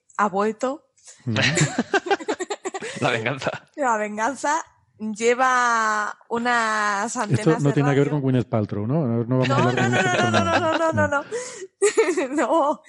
No confundan, no confundan. Es una leyenda china. Es una leyenda china muy bonita. pues lleva unas antenas de radiofrecuencia, ¿vale? De dos tipos. Una que va a bajas frecuencias, que la lleva en la parte de, en su espalda, eh, y otras de alta frecuencia que lleva en la colita. Lleva dos antenitas que van rastreando a medida que él va caminando. ¿Qué pasa? Que este robot con esas antenas va enviando impulsos y va midiendo cómo, eh, eh, cómo vuelve esa señal y va registrando cómo es esa que se encuentra. Entonces, eh, por esa refracción iba identificando cómo, vamos, luego los científicos de la Tierra van identificando cómo son los materiales que hay en el subsuelo. Hay un problema. El robot es metálico. Entonces, eh, la antena que lleva la chepa tiene mucho ruido y eh, solo han podido tomarse lo que los datos de este paper son los obtenidos con una de las antenas de la colita. Eh, había una que no recibía bien, han cogido la que recibía mejores datos y solo han cogido de esa. ¿Esto qué quiere decir? Que de aquí a unos meses puede que tengamos, cuando consigan analizar el resto de antenas, puede que tengamos datos un poquito más finos. Vale, pues ¿qué han encontrado? Han encontrado que la Luna tiene una capa de unos... Eh, han llegado hasta 40 kilómetros... Eh, no, 40 metros, perdón. No, no nos asustemos han llegado a 40 metros y han visto que la capita que llega hasta los 12 metros es todo regolito marciano. ¿Qué es el regolito marciano? Polvo. Lunar. El polvo lunar, este polvillo así finillo, con alguna roquilla suelta, pero poca cosa. Entre los 12 y 24 metros, según vamos bajando, aparecen ya rocas más grandes pero rocas eh, que van desde hasta un metro y pico, tampoco nos vengamos arriba, o sea, son rocas que, que sí, que comparadas con las de la capa de arriba son mucho más considerables. Y, pero lo que han descubierto es que a partir de los 24 metros, esas rocas grandes mmm, ya no aparecen, aparecen algunas un pelín más pequeñas, pero claro, más grandes que las de regolito, eh, y aparecen muy esparcidas entre capas de, regolito, capas de polvo y alguna piedra más esparcida, ¿no? Mientras que en la capa entre los 12 y 24 metros, sobre todo en la capa de abajo, hay mucha más densidad de roca. ¿Y esto de qué nos habla? Esto nos habla de la historia de la Luna. ¿Por qué? Ah, bueno, se me ha olvidado decir, perdón, que a partir de, de 40 metros aquí hay dragones. O sea, no sabemos lo que hay. Porque el ruido era muy, muy grande y ya no, eh, no se conseguía identificar. Había una señal muy difusa. Vale, se, eh, se, sabe que este polvo de la capa de arriba puede ser que eh, la Luna ha recibido un mogollón de impactos, ¿vale? A, a, lo largo de su historia. Ha ido recibiendo impactos y lo vemos sobre todo si veis la superficie de la Luna en fotos o desde el telescopio, veis que está eh, llena de cráteres. Ha sufrido muchos golpes. Entonces, ¿qué pasa? Que cada impacto machaca las rocas que tiene debajo. Y esa, ese constante machaque produce ese polvo. Y es normal, al ser más volátil, que levante cuando hay un impacto, levanta hacia arriba y luego es lo último que cae. Y es normal que esté ahí arriba. Las capas más densas, de roca más gorda, que hay entre los 12 y los 24 metros, ¿a qué se deben? Bien pueden ser restos de trozos más grandes que levantó ese, ese asteroide al impactar eh, contra la corteza de la Luna, o bien los restos del propio asteroide, o sea, son las capas más gruesas de, de ese impacto. Pues lo primero que cayó. Mm. Y la parte de abajo que hay capa de regolito, capa dispersa, algunas piedrecitas son impactos mucho, mucho más antiguos que se han ido mm, capeando, digamos que un, un, impacto muy antiguo y hay polvo encima, hay un impacto muy antiguo. Y claro, como eso ha ido recibiendo más impactos, pues se han ido machacando, ¿no? La verdad es que a mí me ha parecido súper chulo Por eso, porque te está contando la historia de un asteroide que está recibiendo, digo, de un asteroide, de la historia de, la, luna, que está, que está recibiendo constantemente impactos y cómo eso ha llegado a formar esa, esa luna, ¿no? Esa, ese suelo lunar. Sí, porque recordemos que el rover está en este cráter, que es un cráter de impacto, el de Von Karman. Eso es, Von Karman, además bastante chulo, bastante grande, que está en el polo sur. Ya sabemos que está como relleno de basalto, ¿no? El cráter ese. Sí. Y todo eso dentro de esta zona, que es la gran cuenca polar Aitken, esta, este, este, el mayor cráter de impacto de esto que tiene mil kilómetros de diámetro o algo así, que es media luna. Y, o sea que, vamos, que, que está en un sitio donde sabemos que impactos ha habido. Es. Eso es, y la cara oculta, que eh, no sé si sabéis que la cara oculta de la Luna es la zona donde hay más zonas de basalto y más eh, mares. Y más... No, al revés, al revés. ¿No? Espera, espera, espera, espera, espera. Sí, que me he liado, perdón. Sí, eso que la cara oculta es, tiene muchísimos cráteres, muchas... Eso es, más impactos. Pero los mares están en la cercana. Sí, mierda. Bueno, pues es donde, donde hay más accidentes. Yo hmm. me refería a accidentes, o sea, la zona más accidentada con más. Hmm. La zona, si cogéis una luna, para la gente invidente, una luna impresa en 3D, la zona con más arruguitas y más. Eh, más, rugosidades. Hmm. ¿Vale? Entonces, eh, esto es muy chulo, lo que además nos ha indicado que aún queda mucho que, es, eh, que sondear para alcanzar la corteza lunar, que también no se sabía a qué profundidad está y se sabe que ahora que está muy por debajo de los 40 metros. Y nada, a seguir.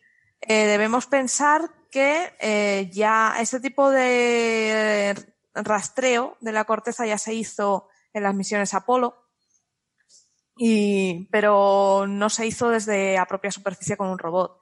Por eso eran menos eh, precisas. Y la verdad es que el pequeño robot de YouTube 2 eh, está haciendo un trabajo muy, muy interesante. Y nos queda ahora esperar a la Chang'e 5 con el YouTube 3, que se va a coger, no sé si habrá YouTube 3 o si, o si la propia Chang'e 5 va a coger trocitos de luna, de material, y se los va a traer a la Tierra. O al menos eso pretenden hacer los chinos. y me parece, me parece súper interesante, me parece una misión, a mí me gusta mucho. Claro. Es muy impresionante lo que está haciendo China, eh, habiéndose apuntado recientemente a, la carrera de la Luna, las cosas que está consiguiendo, ¿no? Sí, pero va sin pausa, se van haciendo progresos, cada misión tiene mejoras respecto a la anterior. Mm. Esta, por ejemplo, si está en la cara oculta de la Luna, no se había aterrizado nunca. Mm. Y lo han hecho de forma automatizada. Claro, es que es difícil porque no tienes comunicación. tiene que ser automático. Entonces, si lo haces con gente, vale, la gente puede pilotar el este, aunque luego están incomunicados de la Tierra, sería un riesgo. Y aquí es que lo ha hecho la sonda sola. Lanzaron también un satélite que era el, que hace de repetidor de comunicaciones para comunicarse con la Tierra, pero es muy difícil. Y además, la sonda anterior que mandó China aterrizó en la cara cercana pero no sobrevivió, no sé si fue a la noche o al día lunar, porque claro, un día entero de la luna es un mes. Y creo que el rover este de YouTube 2, durante el mediodía, digamos, tiene que apagarse porque hace demasiada temperatura. Eso es. Y por la noche no puede tomar fotos, claro, está oscuro. Hmm. Entonces, ha aguantado ya, eh, se lanzó, creo que fue en enero de 2019, ¿no? Creo que sí. Entonces, claro, la anterior duró pues un mes o así en la Luna y ya dejó de funcionar apenas. Y la siguiente no solo ha aguantado casi un año entero, sino que ya lo ha hecho en la cara oculta, sigue transmitiendo datos. Sí, la verdad es que es una gozada. Mm. De todas formas, estos datos son del inicio, ¿eh? son de los primeros cinco días. Claro, claro. No, pero digo que sigue trabajando, o sea, el sigue mandando fotografías y todo. Mm. No, la verdad es que es, chulísimo. Ya veremos cómo siguen. ¿Cómo, perdona? que veremos cómo siguen. Sí. Porque la tecnología empieza a ser ya parecida a la de mandar personas. O sea, el módulo de la sonda que soltó el rover es casi tan grande como la parte de, que se queda en la Luna de los, de, los Apolo. Mm.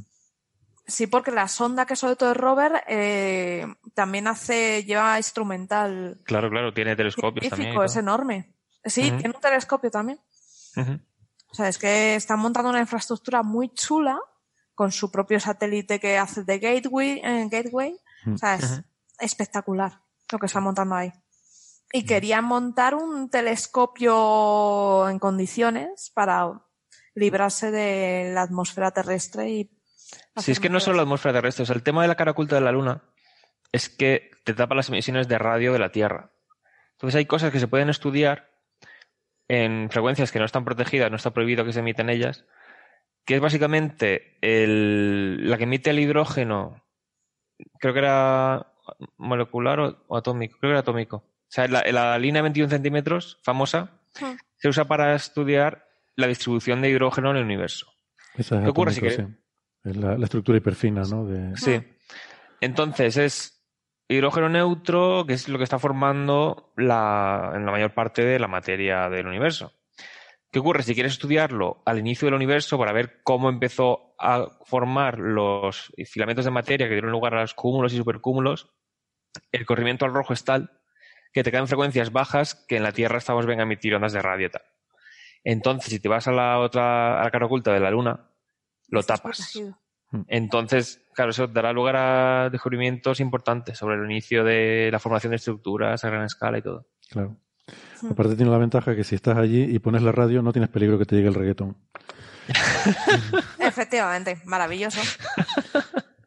Bueno, Lo que sí es que cuando lleguemos a la luna, eh, pues habrá un chino. Oye, pues así podrás comprar. seguramente. Dios. Bueno, bueno, la misión tripulada china se espera con suerte que se lance sobre 2030, ¿eh? Todavía no.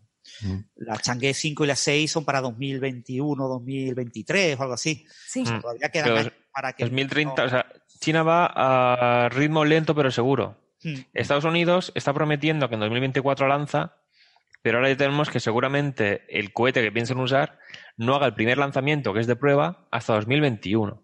Se ha retrasado, sí. Hmm. y que cueste por lanzamiento más de mil millones o algo así. Entonces, yo cada vez que veo a la NASA decir en 2024 vamos a la Luna, no suelo No. difundir eso, porque no me gusta difundir mentiras. Sí. Y Vamos a ver, que- si Trump pusiera los fondos que tiene que poner para que se haga ese alunizaje o ese aterrizaje en la Luna en 2024-2025, a lo mejor se podría hacer, pero no, Pero no no he encontrado suficientes becas que recortar para conseguir ese dinero todavía. Bueno, él formas, propuso mí- aumentar el presupuesto de la NASA, pero a la vez que aumentaba el presupuesto, quería cargarse la financiación de lo que era el la continuar la misión de Curiosity, de Ah, sí. O sea, Sí, sí. cosas que dices, pero si están funcionando muy bien. Quería cargarse el telescopio que ya lo iban a construir porque ya había pasado todas las pruebas, el W First. O sea, cosas que ya están en- muy en marcha y muy- en plan avanzado, quería cargarse eso para lo de la Luna, que es lo que le daría a él votos. Qué horror. A mí me gusta, me gusta la filosofía que están siguiendo los chinos de ir poquito a poco. Mm. Haces, das un pasito, afianzas, das un pasito, afianzas. Me parece que lo están haciendo de una forma muy inteligente y están dando muy buena ciencia. Y creo que hay que seguir así.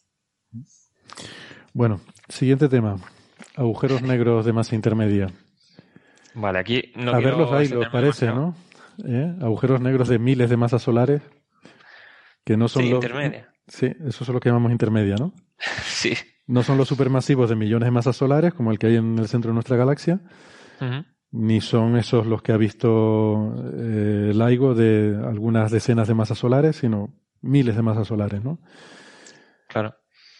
Entonces, por explicar un poco desde el principio, sabemos que cuando mueren estrellas bastante masivas, da lugar a agujeros negros. Puede que sea tras la supernova o directamente por colapso, sin en supernova siquiera.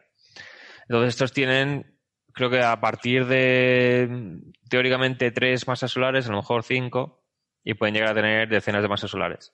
Decenas de veces la masa del Sol. Luego, sabemos que en el centro de las galaxias hay agujeros negros supermasivos, que suele contarse como más de. a partir de un millón de veces la masa del Sol.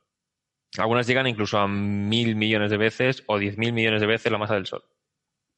Entonces, claro, el tema está: ¿cómo se forman los supermasivos? ¿Se forman a partir de tragar gas y creciendo de forma uniforme o por colisión de agujeros negros más pequeños?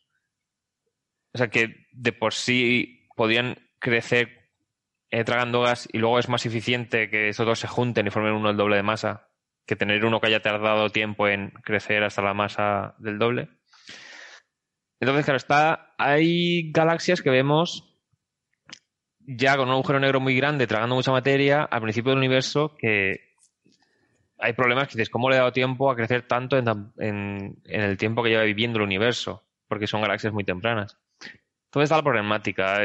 Debería haber agujeros negros de masa entre medias entre los de la muerte de una estrella y los que encontramos en la galaxia. Y todavía no tenemos algún candidato que sea seguro que es un agujero negro de este rango.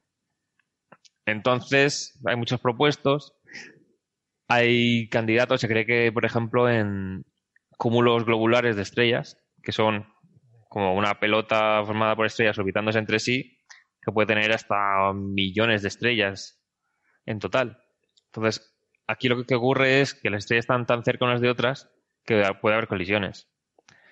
Entonces, se cree que en, el centro de algunos de esos cúmulos puede haber agujeros negros que por colisión de muchas estrellas o incluso de agujeros negros tras la muerte de estrellas masivas hayan dado lugar a pues, un objeto compacto de más de mil veces la masa del Sol.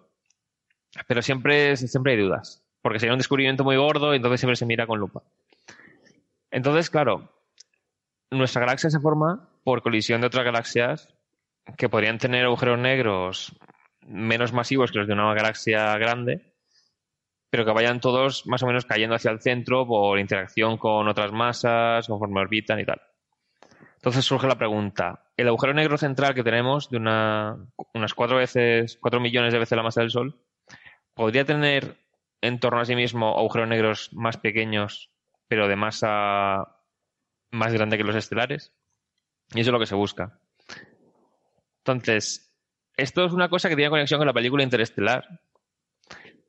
O más bien con la intención original que tenía Kip Thorne para esa película, porque hay una crítica que se le hace a la película que es, van con navecitas muy pequeñitas que apenas les cabe combustible y tienen que bajar a un planeta que está justo en el horizonte de sucesos del agujero negro y eso requeriría una cantidad de energía brutal. O sea, debería estar la nave viajando a la, a la mitad de la velocidad de la luz o algo así para llegar. Entonces, en el libro de la física de la ciencia de, Interestelar, el autor dice que, claro, su intención era poner que en torno al agujero negro gigantesco, supermasivo que hay en la película, habría agujeros negros de masa intermedia orbitándolo. Entonces se harían maniobras de asistencia gravitatoria con las navecitas pequeñitas, se ayudan de estos agujeros negros para maniobrar y cambiar su trayectoria a discreción, o sea, como les conviniese. ¿Qué pasa? Que dijeron, no, es que si ponemos más un agujero negro en la película, la gente se va a confundir. Y quitaron toda esa parte. Entonces, hay una parte de diálogo que dicen, si usamos esa estrella de neutrones, podríamos ir a tal planeta, que esa la dejaron como remanente de que no van la nave directamente con su combustible. Pero claro, Kip Thorne no quería usar estrellas de neutrones porque los, los agujeros negros, cuanto más masivos son, más eh, leve es el. Más suave es el cambio de la intensidad de la gravedad con la distancia. Entonces, el efecto de marea de una estrella de neutrones destrozaría la nave, mientras que el efecto de marea de un agujero negro eh, de masa intermedia sería más leve. Entonces, podrían usarlo las naves para maniobrar. Entonces, pregunta: ¿en nuestra galaxia podría haber agujeros negros de masa intermedia como los que querían poner en Interstellar? Entonces, en Interestelar, Kip Thorne inventó la galaxia queso Gruyère. no, solo el centro, solo el centro. Bueno, de, todas formas, ya dijimos en un programa anterior que se había estimado que había de agujeros negros de masa estelar unos 10.000 o así en, en los seis, creo que era parsecs o años luz. No me acuerdo si era parsecs o años luz. Pero, o sea, una esfera de no sé si era 6 años luz de diámetro habría unos 10.000 agujeros negros de masa estelar. Ostras. Muchísimos. Claro, van interaccionando entre sí y van cayendo y si no están tragando materia no se ven. Si no están acelerando materia hasta que emita luz, no los detectamos. Entonces, con todo esto, deberían colisionar entre sí y debería haber de masa intermedia. Entonces, lo que se puede hacer es, vale, sabemos que hay cosas que sí que podemos ver, como estrellas, gas, etcétera, que está orbitando el agujero negro supermasivo. ¿Qué efectos tendría un agujero negro de masa intermedia orbitando el agujero negro supermasivo en estos temas. Entonces, hay un artículo que se publicó en 2019 que lo que hace es intentar poner cotas a todo esto. Entonces, hay una estrella eh, bastante azul, bastante algo masiva, no, no, es tan masiva como las que, había en el principio del universo, por ejemplo, pero se, tiene una trayectoria muy bien estudiada, porque tarda, no sé si era 16 años en dar una órbita entera. Se acerca mucho al agujero negro. Y hace poco hubo, no sé si fue el año pasado o el anterior, hubo un paso por la zona más próxima de su órbita al agujero negro central. Entonces se midió con un instrumento nuevo que tenía muchísima precisión y se puede ver el cambio de una órbita a otra si hubiera algo perturbando dicha trayectoria. Entonces, no han detectado nada así concluyente, pero pueden decir, vale, sabemos que con estos datos no habría a más de 170 unidades astronómicas, que es o sea, 170 veces la distancia de la Tierra al Sol, no habría un agujero negro de más de, 10, de 100.000 masas solares. Otra forma que se puede hacer es, con el gas que está tragándose el agujero negro central, si tenemos un agujero negro de masa intermedia, podría perturbar dicho gas o absorber parte de dicho gas y emitir radiación detectable. Y también el propio movimiento del agujero negro de masa intermedia en torno al supermasivo crearía ondas gravitacionales.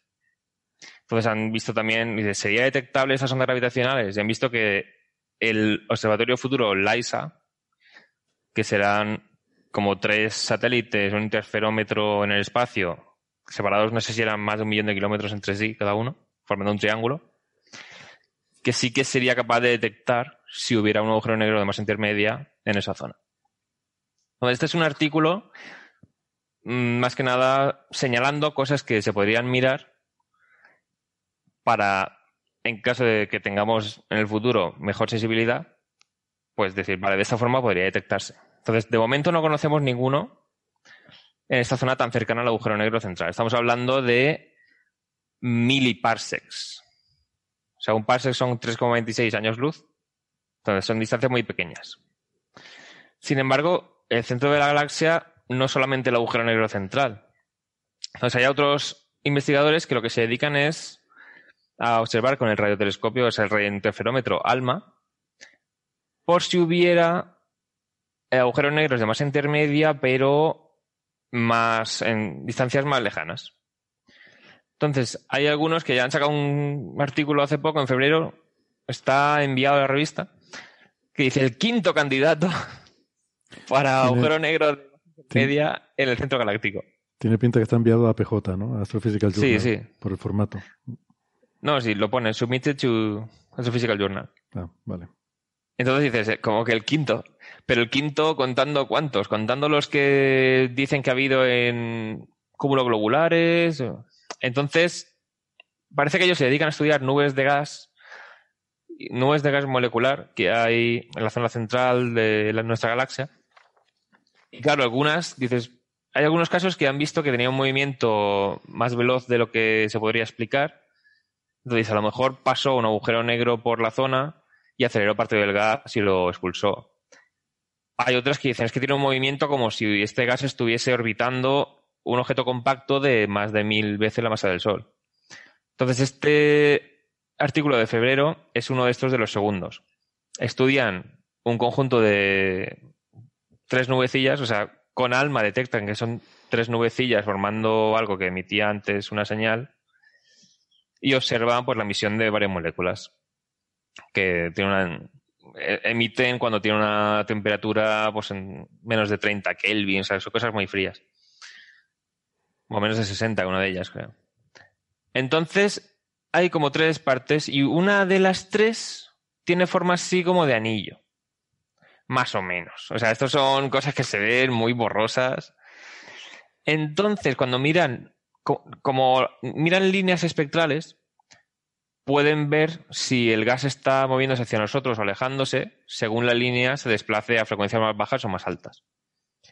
Entonces, la que tiene forma más o menos como de anillo raro, tiene una distribución de velocidades que parece que se acerca a nosotros en un lado y se aleja en el lado opuesto. Entonces esto en astronomía lo solemos interpretar como que puede haber o rotación o como que hay algún flujo, o sea, emitiendo gas hacia afuera en dos direcciones opuestas.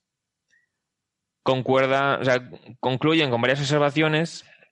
Bueno, primero voy a aclararlo. Esto está en proyección, o sea, si estuviese a la misma distancia que el agujero negro central, estaría a unos 8 parses de distancia, que son 3 por 8, 24, pues a un casi 30 veces, o sea, casi 30 años luz del agujero negro central. Es mucho más lejos que lo que se estaba buscando en el otro artículo. Y concluyen que sí que estaría a una distancia muy cerca del agujero negro central, en vez de en un camino intermedio, por ejemplo, a mitad de galaxia, porque con datos del VLA, me parece que era el Very Large Array, detectan que las nubes tienen en, una en la dirección hacia el agujero negro central, tienen más emisión en esta otra longitud de onda que en el lado opuesto. Entonces interpretan que las estrellas que hay orbitando el agujero negro, que emiten mucho ultravioleta, están ionizando por ese lado las nubes de gas que están detectando ahora con ALMA. Entonces dicen, vale, eso significa que están a menos de 10 parsecs del centro galáctico. Porque justo en la dirección hacia el agujero negro tienen en ese lado más emisión como se esperaría si las galaxias, o sea, si las estrellas estuvieran ionizándolo. Entonces, vale, una, vez que establecemos que sí que están cerca del centro galáctico, pues podemos estudiar esta distribución de, de las velocidades de gas a ver si corresponde con rotación o no.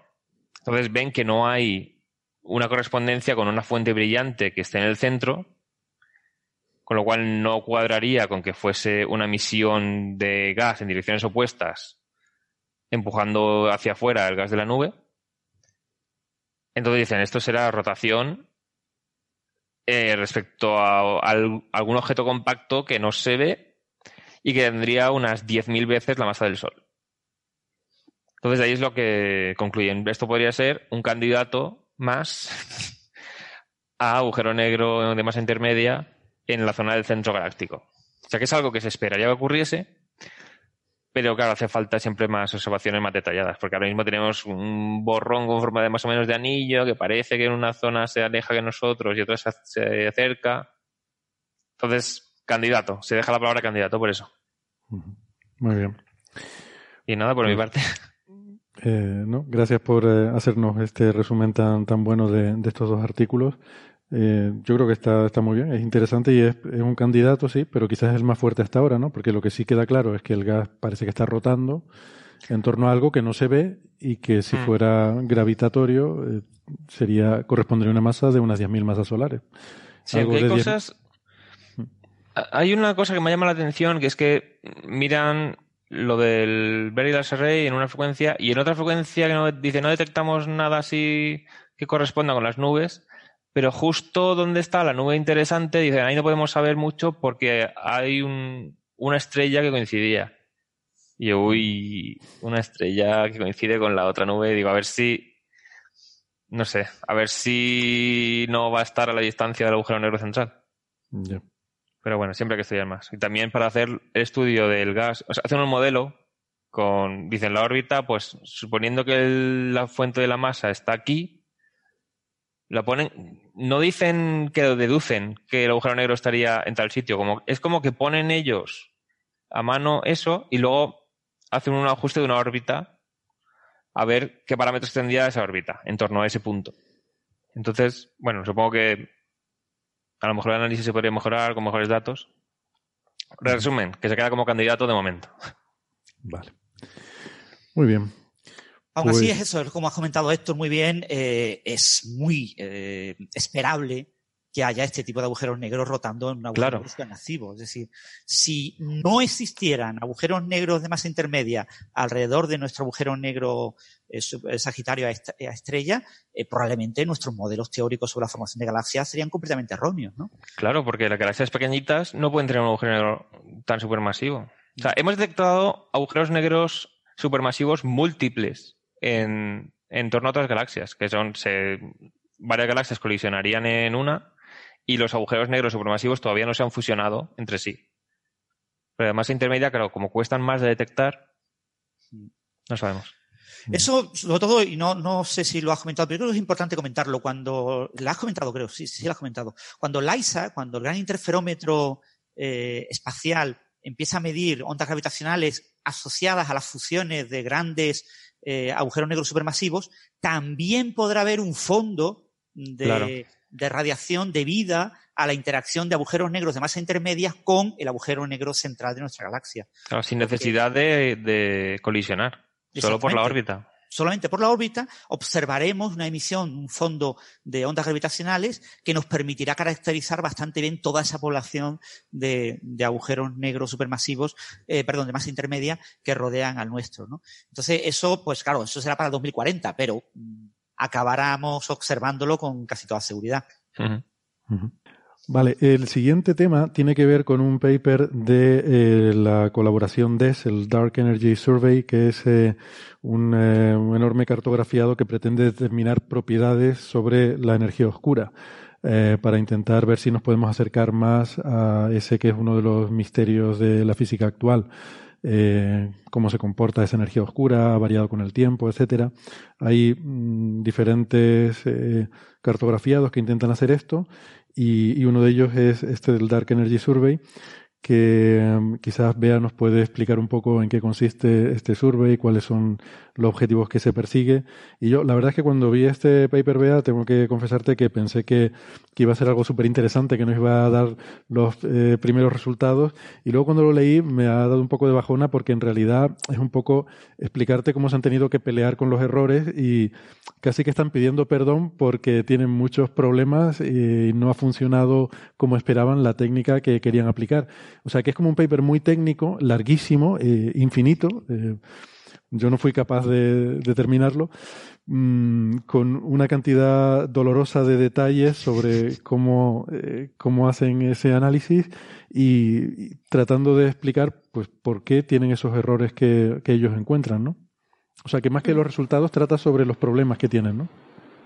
Sí, porque claro, es que en definitiva lo que están lo que están obteniendo es otra otra tensión cosmológica y claro, eh, aquí ya pues visto lo visto, eh, lo primero es flagelarse no un poco y luego ya pues eh, sí es un paper. Yo en principio también pensé que iba a ser más cosmológico y al final resultado que es muy técnico porque quieren demostrar de alguna manera que lo que estamos teniendo no es problema de, de sistemático, eh, porque toda la crítica de toda la historia de la tensión de la constante del parámetro de Hubble es eh, esto, que parece que hay sistemáticos en unas medidas y bueno, esto es la pelota que se están tirando unos a otros, ¿no? Y ellos pues lo que están haciendo es curarse un poco en salud y decir no tenemos sistemáticos o no, no sistemáticos conocidos y, básicamente eso es lo que están desarrollando. Pero en sí el artículo es interesante porque siempre que hablamos de cosmología, o casi siempre que hablamos de cosmología, por lo menos cuando estoy yo, eh, tiene que ver algo con, el fondo con de microondas, ¿no? Y este, este artículo, que es el, Dark Energy Survey, como tú has dicho, es un, lo que está haciendo es un mapeado del cielo en óptico y en infrarrojo. Y, es bastante interesante, os doy un poco los detalles que me lo he apuntado aquí, porque eh, lo que están haciendo es, eh, han puesto una cámara, eh, una cámara que es una de las más avanzadas que existen, la han montado en un telescopio de 4 metros en Chile, el telescopio Víctor Blanco, en Cerro Tololo, y esta cámara es una cámara que tiene un campo de visión de 2,2 grados y tiene 570 megapíxeles. O sea, tiene un detalle amplísimo ¿no? para hacer este mapeado y están observando un parche del cielo, digamos, de unos 5.000 metros cuadrados. Eh, lo interesante y lo que marca... grados cuadrados, querías decir, ¿no? 5.000 grados, sí, ¿qué he dicho? Metros. Metros, sí. Metros. bueno, eso sería muy pequeño. ya tendría mérito sacar algo. Pues sí, 5.000 eh, grados cuadrados del hemisferio sur. Eh, se han curado un poco en salud para no tener contaminación de la galaxia y también para solapar con otros cartografiados, por ejemplo del Sloan, que, estudió esta distribución de galaxias de, para, sacar, para sacar información a través de la oscilación acústica de, de bariones. Y también eh, solapan un poco con un telescopio de fondo cómico de microondas, que es el, el SPT, el South Polar eh, Telescope, eh, que les parece interesante solapar con estas observaciones también porque están detectando cúmulos a través del efecto Sunyaev-Seldovich y, y, en definitiva pues esta, esta cámara, no he dicho, observa invisible en infrarrojo porque eh, de esta manera los objetos más distantes que se esperan que tengan un corrimiento rojo grande, ¿no? Pues eh, caen en el, en, el, en el, infrarrojo y, pueden ver la evolución, porque en definitiva, pues se trata efectivamente de, de, aportar algo sobre esta, la dinámica del universo, la expansión del universo y en definitiva de la energía oscura, ¿no? Eh, tienen varios observables y, eso, por eso decía que siempre hablamos del fondo cómico microondas. Aquí lo que están haciendo es, hacer cosmología con varias, con varias cosas. Supernova 1A, cúmulo de galaxias, que es este, este artículo, efecto lente débil, que aquí Héctor sabe mucho más de esto. Héctor Vives, obviamente. bueno, los dos, Héctor. No, no, no. y, también pues estudian oscilaciones acústicas de variones. Es decir, tienen un, catálogo de, de, observables cosmológicos bastante interesante, solapando con otros experimentos, lo que hace también un poco eh, que, los artículos sean muy técnicos ¿no? para explicar estos solapamientos y, y, luego cómo se encaja todo dentro de, del, o sea, de todos estos observables tienen que dar una única cosmología. si, si, no hay sistemático, ¿no? Mm. De, alguna forma se, se, muestran autoconsistentes, ¿no? Eh, pues eso es una de, de las cámaras más interesantes y lo que han descubierto y este artículo es sobre cúmulos de galaxias y efecto lente, efecto lente que lo utilizan como complemento para para mapear, para muestrear la masa de los, de los cúmulos, pero esencialmente lo que han encontrado es que el parámetro sigma 8 y la, el parámetro de densidad de materia, eh, pues los valores que sacan eh, son más pequeños que los que se obtienen eh, con todas las otras pruebas cosmológicas, ya sean con Planck, con, con las propias oscilaciones acústicas de variones, del Luan y demás. ¿no? Por mm. ejemplo, Quizás, perdona, vea, el, el, parámetro mejor sigma 8 igual es muy técnico para explicar, pero el, el, otro parámetro, el omega m, igual sí que valdría la pena decirlo, que es básicamente cuánta masa hay en el universo eh, en función de la, de la densidad crítica esa, digamos. ¿no? O sea, que a ellos les sale, lo que estás diciendo es que les sale menos, que el universo tiene menos masa de la que les sale a los otros eh, instrumentos, ¿no?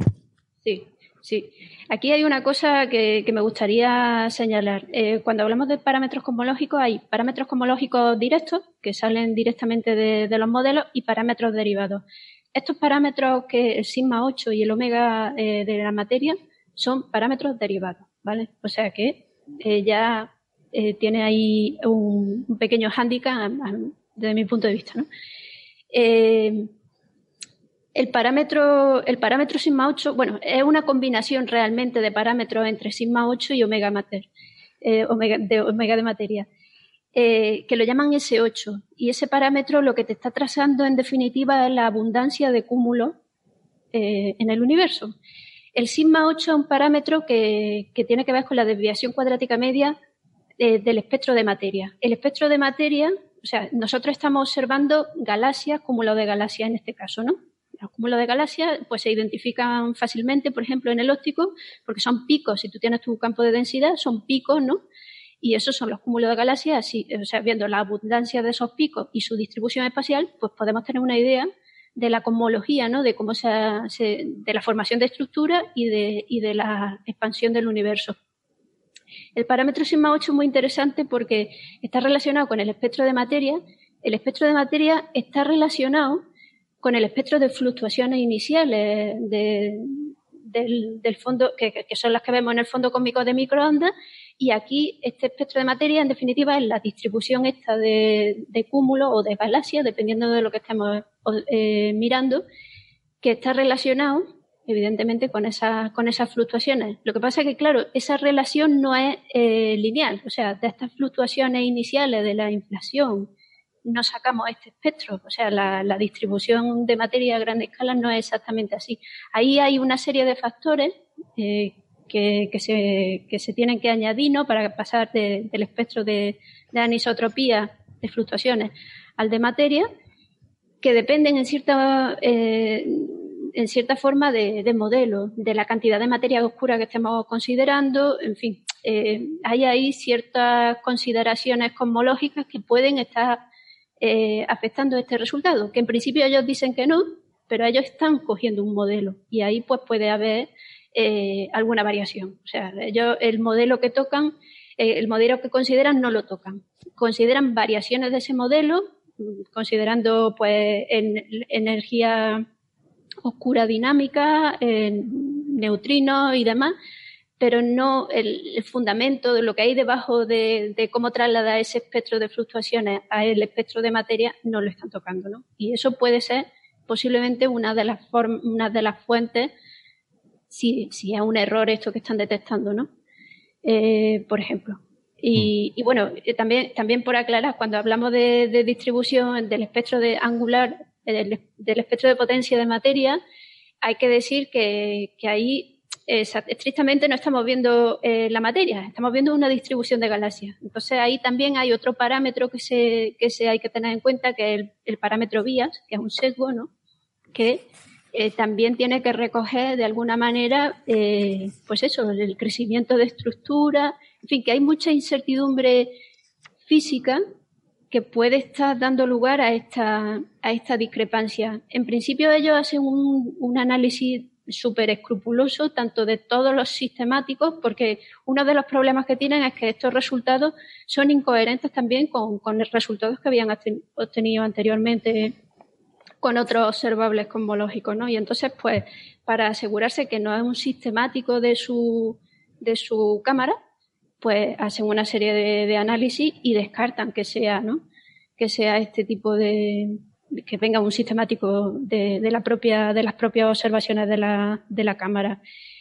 Eh, en principio, pues eh, todo apunta a que están, están considerando, están contando una serie de cúmulos, están contando unos cúmulos eh, poco brillantes que parece que son los que tienen el peso de esta discrepancia. Es decir, ellos han hecho la prueba de que si eliminan estos cúmulos eh, poco brillantes de la muestra acortan la tensión con sus propios datos.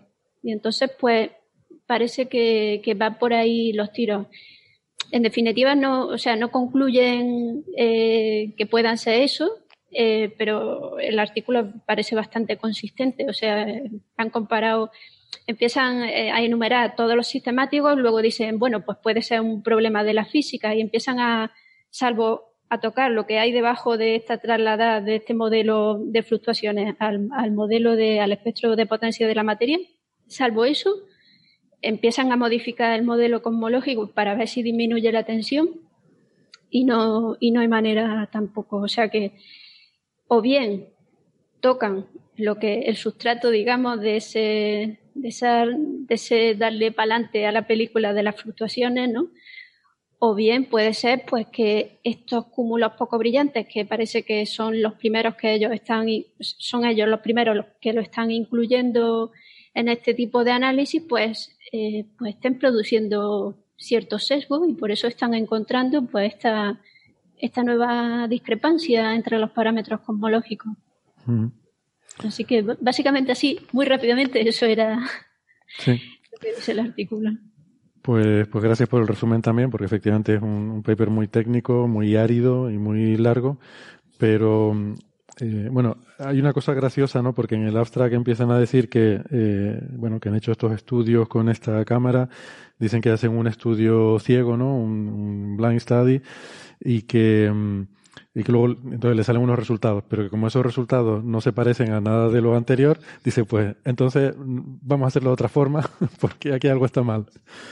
Y, y queda un poco raro, ¿no? Hay gente que nos preguntaba por Twitter, entonces, ¿para qué haces un estudio ciego si luego no te lo vas a creer porque no se parece a lo que le sale al resto de, gente? Lo que pasa es que lo que dices tú no solo es que no se parezca a lo que le sale a los demás, sino que tampoco es consistente internamente con sus propios con lo que le sale haciendo las cosas de otras formas diferentes, ¿no? O sea, que hay una inconsistencia. O sea, que de alguna si forma lo haces, hay, hay si algo haces el análisis mirando en cada paso que está saliendo, claro, por un lado puedes introducir sesgo porque dices esto no me gusta, lo quito, o, o me he equivocado porque esto no tiene que salir así, pero por otro lado puede que sí que te hayas equivocado y no has visto el paso intermedio que no tiene sentido y habría que cambiar algo. Entonces, hacerlo de forma ciega, por un lado, sí, quitas la intervención humana porque podría estar sesgando a lo que se esperaría, Sí. porque si no empiezas a buscar errores y si sale, a lo mejor sale un resultado erróneo, que es lo que se esperaría, entonces no lo compruebas. Claro. Eso es el Lo sesgo que hay de que hacer un análisis ciego es comprobar todo lo posible, todos los pasos para que- asegurarse que la calibración está bien y luego ya mirar el resultado. Mm.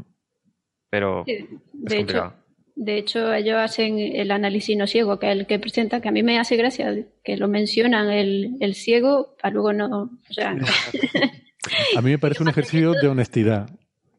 Sí, pero- y siguen man- llamando, ¿no? Como, bueno, claro, luego este, este tipo de trabajo es mucho trabajo y, y Sí. entiendo que. Mm.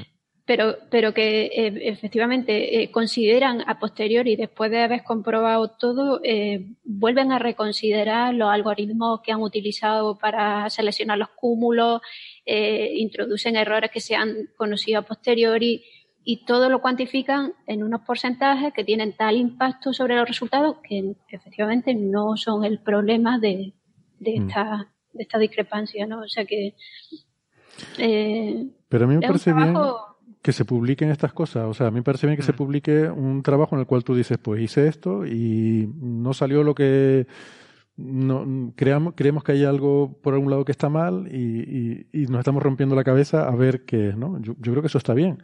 O sea, que no solo los resultados así de que todo es maravilloso y ha salido 42,0, no solo eso es lo que hay que publicar, ¿no? Pero Sí, sí, no, ellos son, muy honestos, es decir, y además eh, se ve que evidentemente eh, se han preocupado al ver los resultados, porque han atacado prácticamente a todo, ¿no? Mm. Y, y no terminan, no concluyen con, ¿no? con estas cosas de vender una nueva tensión en la cosmología, eh, sino que son muy cautos, apuntan posiblemente a, evidentemente ellos tienen los datos, ellos saben cómo, cómo funciona, apuntan a cuál puede ser el problema y ya está. O sea, y no dicen esto significa que si consideramos este tipo de cúmulo, esto ya va a ser Está mal toda, nueva toda la cosmología, Claro. está mal. Una nueva No, no, tensión. son, son, eh, como tiene que ser, ¿no? Son cautos, ¿no? Es ciencia y los resultados son estos y pensamos que puede ser esto y aquí lo dejamos. Supongo que ya cuando analicen, eh, esto está hecho con el primer eh, año de datos, eh, de esa ha observado seis años en total, o sea que no sé si conforme vayan añadiendo datos esto irá variando o no. Sí, a ver, lo guay de hacer esta prueba así es que a lo mejor con lo que han aprendido del procesado de esta parte, luego sí que pueden hacer análisis ciego con el resto de datos. A ver qué tal. Sí, Bueno. seguramente. O sea, en, en física de partículas, si os fijáis, la distribución, cuando encuentras un pico de una partícula, eh, está picada en una cierta masa, en una cierta región, y, y tienes todo un fondo que tiene una, que, que se va, aleja de esa región de interés, ¿no? Entonces, en física de partículas, un análisis ciego lo que hace es ocultar esa región.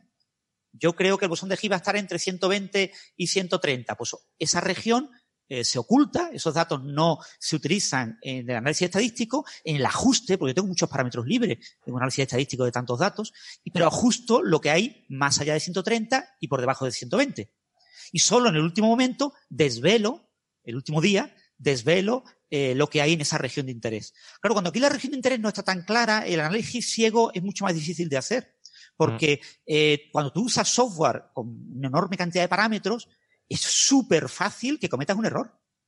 Tú no sabes que has cometido un error hasta que analizas los resultados y te das cuenta de que lo que hiciste en el DESI GEAR 1 eh, hace un par de años que publicaste los resultados no tiene nada que ver con lo que te ha dado ahora. Y dices, pero ¿cómo no va a dar? No, no tiene nada que ver. ¿Qué ha pasado? Y eso es lo que les pasa a ellos, ¿no? Que se contradice el nuevo resultado de a 2,9 sigmas, pone.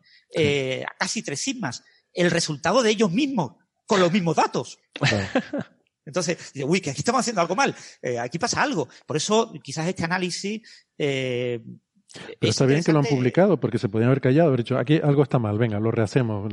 pero no, en vez de callárselo, lo han publicado y eso está bien, pues mm. porque yo creo que está bien. Y sobre todo esto, que siendo como comenta Bea, el primer año, eh, probablemente cuando publiquen análisis posteriores, todo esto se irá redefiniendo y se irá eh, trabajando mucho mejor. Es muy importante dominar bien las técnicas, ¿no? Es algo que mucha gente no mm, se olvida fácilmente. Pero cuando tienes un único instrumento, cuando tienes un único, un único conjunto de datos que quieres analizar, es muy, muy difícil eh, hacer un buen análisis.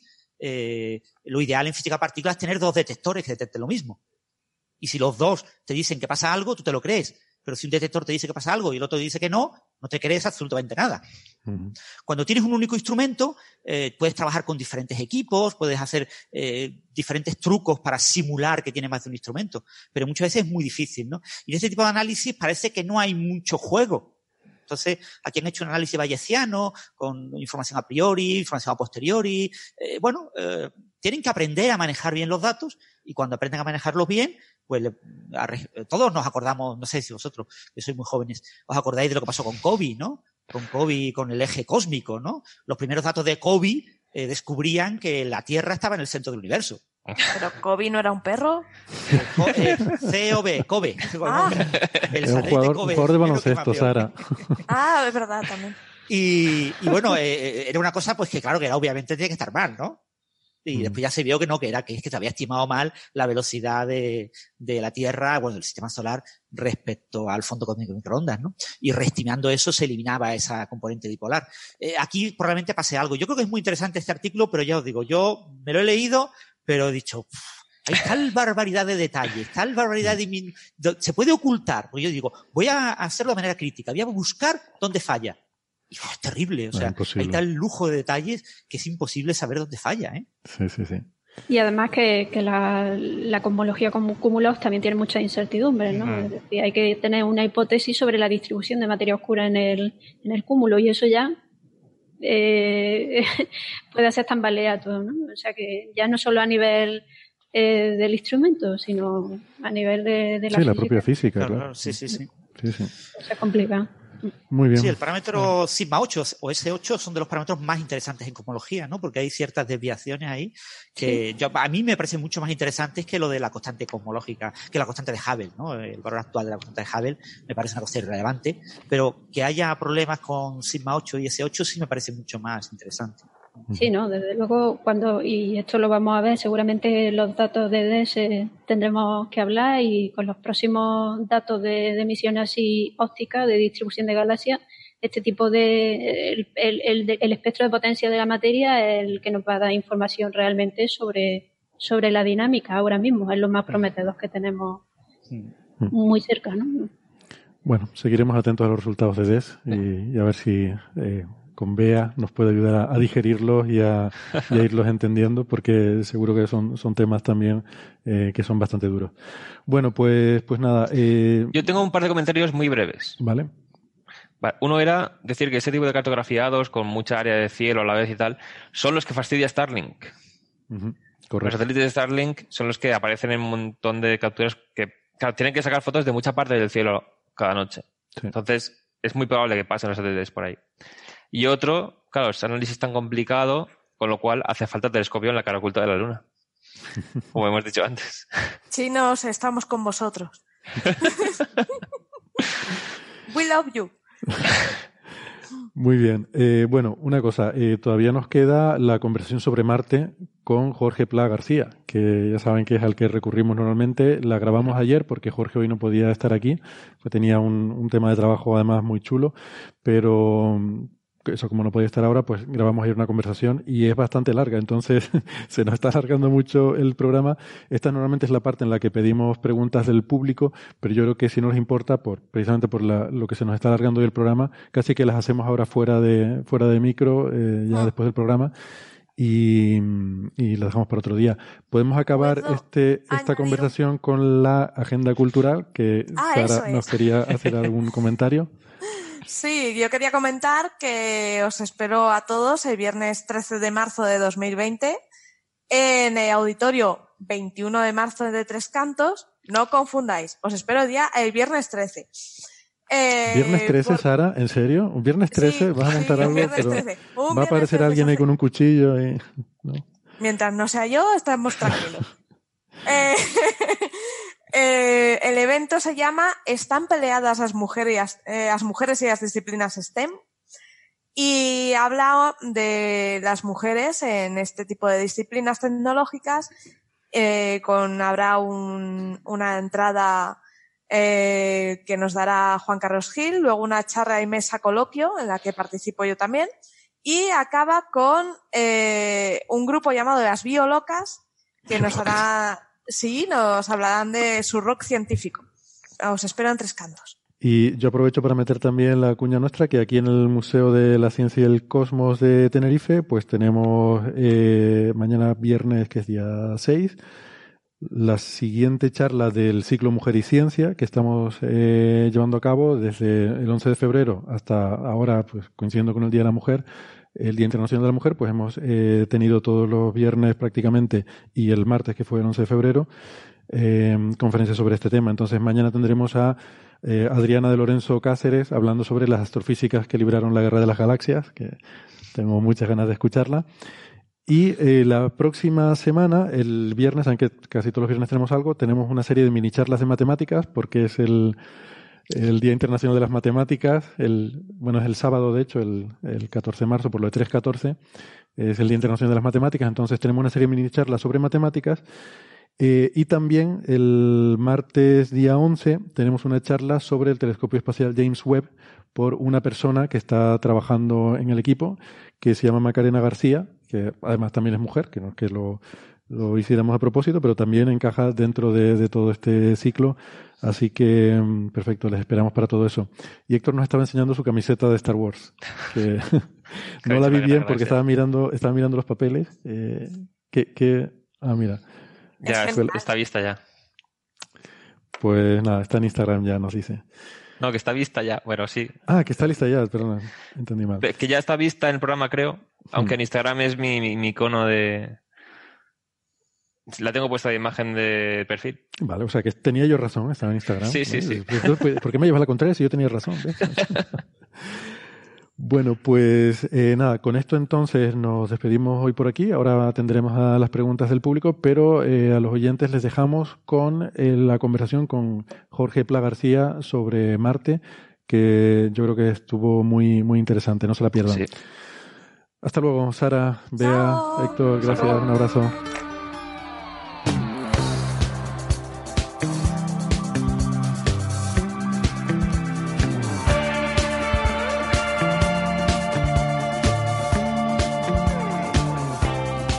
Tenemos hoy el placer de dar la bienvenida a Jorge Pla García, nuestro marciano de cabecera. Hola, Jorge. Hola, buenos días, ¿qué tal? Muy bien, buenos días. Jorge es investigador del Centro de Astrobiología de, del INTA, eh, INTA CSIC, y participa, en, eh, entre otras, pues en la misión de, del InSight, en la del Curiosity, es miembro del equipo de, de estas misiones, así que nos podrá contar hoy muy bien eh, estos papers que han salido nuevos, y pues estamos también con Francis Villatoro y con Héctor Vives eh, que creo que los conoces, no, no sé si, si personalmente, pero, pero bueno, pues... Personalmente no, pero espero conocerlos en breve. Pues... De momento a mí de alguna entrevista anterior. Sí, sí. Online sí, pero presencial todavía, todavía nos falta un poco. coincidiremos. Seguro, seguro que sí. Bueno, pues es un placer estar de tertulia con ustedes y, nada, es genial. Se acaban de publicar eh, una serie de papers con los resultados de la misión InSight que lleva en Marte, creo que aterrizó en noviembre de 2018. No recuerdo el día, el 20 y pico o algo así. Hicimos aquí un seguimiento.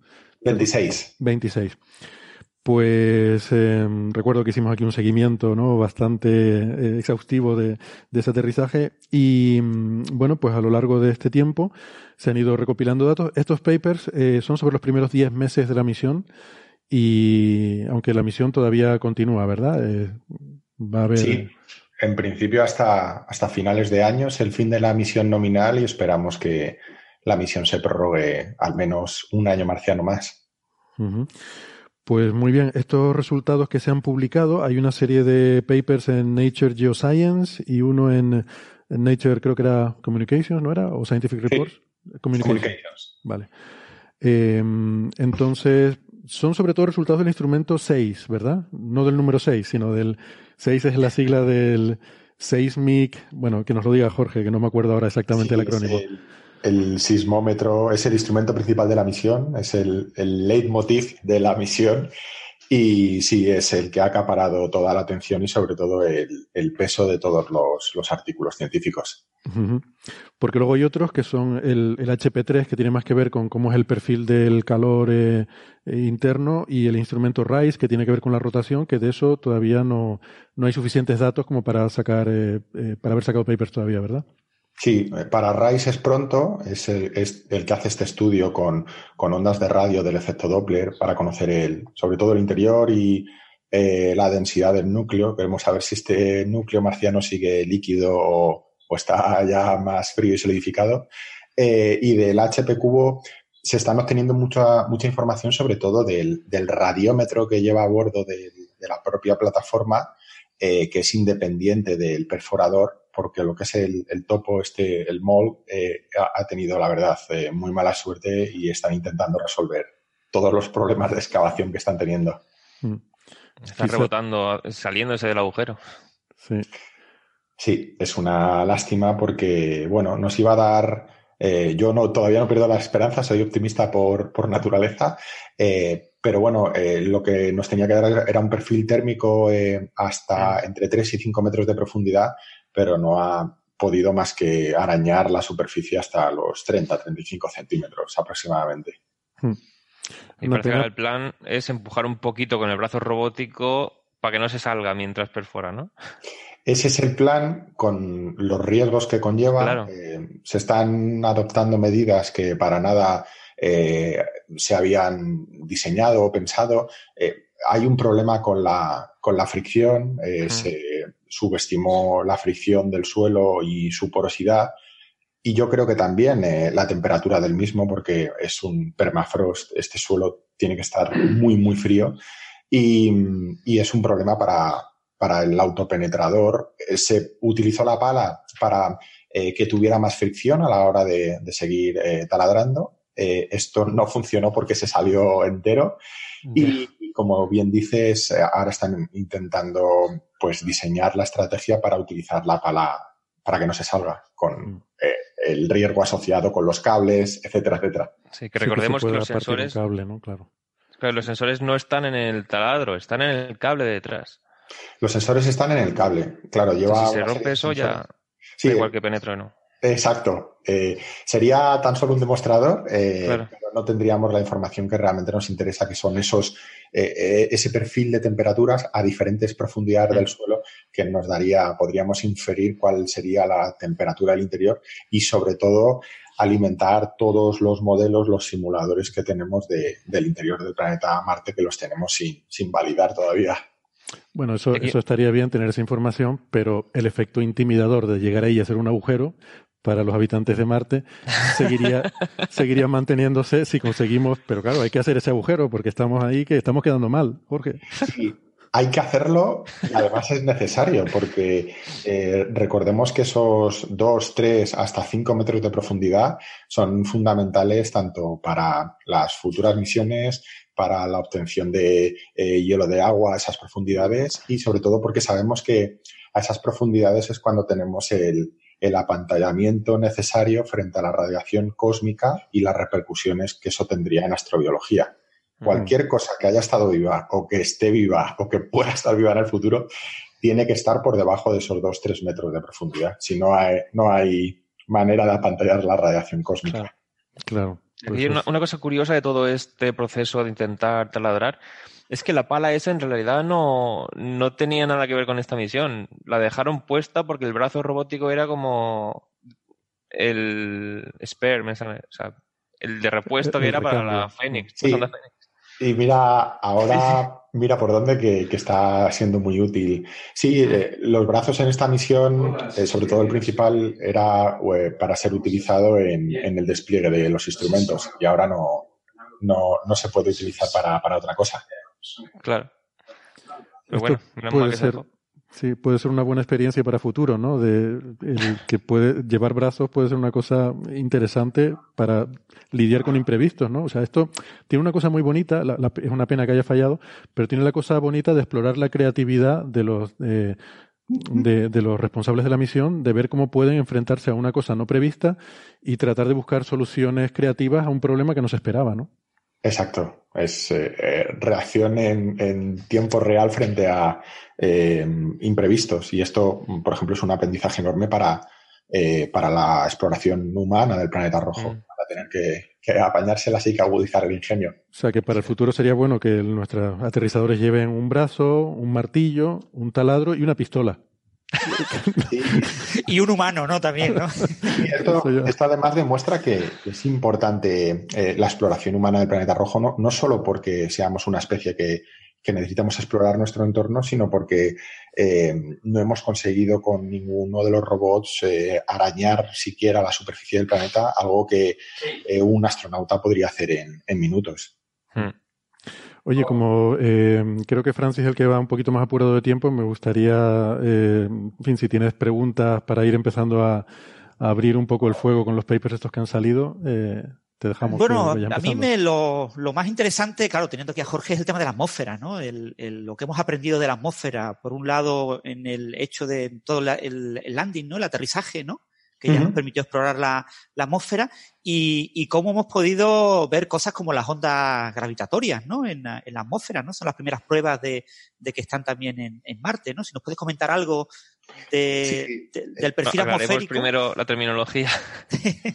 bueno, las ondas de gravedad es un, es un concepto eh, muy amplio y conocido en meteorología. Seguramente para el oyente sea un poco eh, más extraño, eh, pero es algo que observamos a diario aquí en la Tierra. Es importante no confundirlo con las ondas eh, gravitacionales. Exactamente.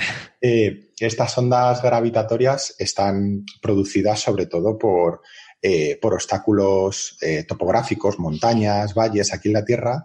Y, bueno, para que se produzcan estos procesos, principalmente se tienen que dar cuatro condiciones y es que el viento sople de forma perpendicular sobre un eh, accidente topográfico, como una montaña, por ejemplo, eh, el viento tiene que ser fuerte, tiene que haber además un, gradiente de, velocidades de viento en altura eh, para que se produzcan estas ondas.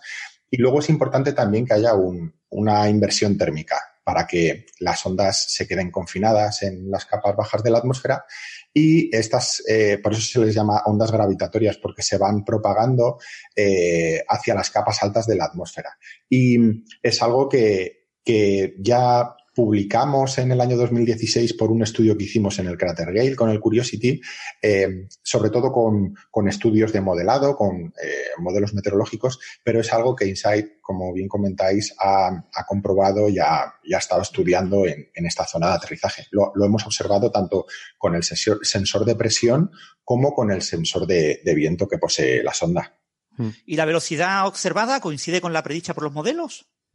Sí, eh, está en ese rango eh, predicho por los modelos. Eh, lo que todavía no sabemos muy bien es dónde está el origen. Si bien con, con 6, tiene, que tiene tanta resolución, somos capaces de decir dónde podría estar el epicentro de los terremotos, con este sensor de presión y de viento vemos las ondas de gravedad, pero no eh, podemos intuir o sospechar cuáles son los fenómenos topográficos que los producen. Yo tengo mi teoría, eh, ahora estoy desarrollando otro artículo en el que, eh, bueno, pues a través de los datos y del trabajo de modelado, pues veo que hay un, hay un monte, el monte Elysium, que está, es un volcán extinto, está al, noreste de la sonda, está a bastantes kilómetros. Noroeste, creo, ¿no? ¿El qué, perdona? Al noroeste, creo noroeste, eh, bueno, en mi cabeza, en mi cabeza lo tengo ahora mismo en el noreste, pero puede ser el noreste. Eh, sí, eh, yo juraría que es el, al noreste de, la sonda. Eh, y, luego la, dicotomía marciana, que es este escalón tan grande que tiene el planeta. El hemisferio norte, como sabéis, está hundido y el hemisferio sur es más, es más alto. Bueno, eh, la sonda InSight está ligeramente por encima del Ecuador. Está, te puedo, confirmar que está al noreste, como decía. Sí, sí, sí, sí. Es que ah. tenía, tenía en la cabeza una imagen de una de las notas de prensa y creo que estaba al oeste de Elysium la sonda y al este los focos del terremoto. Sí, pues además, como esa, sí, sí, esa imagen está girada, da, lugar a. Ah, vale, claro, claro. Sí, sí, sí. error mío, error mío. No, no, no hay problema. Eh, pues como te comentaba, los, eh, los vientos de, ladera que llamamos son, son, vientos termodinámicos que por el día ascienden eh, por efecto de, la radiación solar y por la noche, al ser más fríos, eh, se caen por las laderas. Em, esto está produciendo que em, mi pensamiento es que esto está propagando las ondas de gravedad que observa InSight tanto por el monte Elysium al noreste como por este gran escalón eh, al, suroeste eh, que producen estas, estas ondas de gravedad y que estamos observando con, los, instrumentos de la misión. ¿Y en tus eh, modelos estas ondas se tratan como ondas tipo solitón, como ondas no lineales robustas, o hacéis una aproximación lineal? Bueno, eh, lo que solemos hacer es eh, estudiar eh, un fenómeno asociado a estas ondas de gravedad que me ha, costado encontrar un término en español porque en inglés sí que están bien definidas como las Bohr waves, atmospheric Bohr waves. en, el, en el español las podríamos traducir como olas de marea atmosférica y mm, efectivamente estas ondas son eh, muy bien identificables en los datos también, porque lo que observamos es la llegada de la ola eh, y por detrás eh, estas ondas solitarias que comentas y también el, el, efecto secundario que son las ondas de gravedad que se propagan hacia las capas altas de la atmósfera. Entonces, lo que vemos en, lo que vemos en estas olas atmosféricas que nos llegan a, al aterrizador Insight es que hay un, hay un cambio repentino en la presión, de repente la presión sube, hay un cambio en la velocidad del viento, de repente eh, la velocidad del viento sube y sobre todo, y lo más importante es que la dirección del viento cambia hacia la dirección desde donde viene la ola. Eh, mm. Digamos que todo este conocimiento adquirido en la Tierra lo estamos aplicando a Marte y es lo que eh, la combinación del conocimiento de la atmósfera de la Tierra, más los datos de InSight, más los modelos meteorológicos marcianos, nos da la conclusión de lo que estamos viendo son estas olas de, marea atmosférica. interesante. y esos cambios de velocidad del viento son algo bastante común, ¿no? Por lo que entiendo, sobre todo, por ejemplo, entre el día y la noche también se producen discontinuidades muy abruptas en la velocidad del viento, ¿no?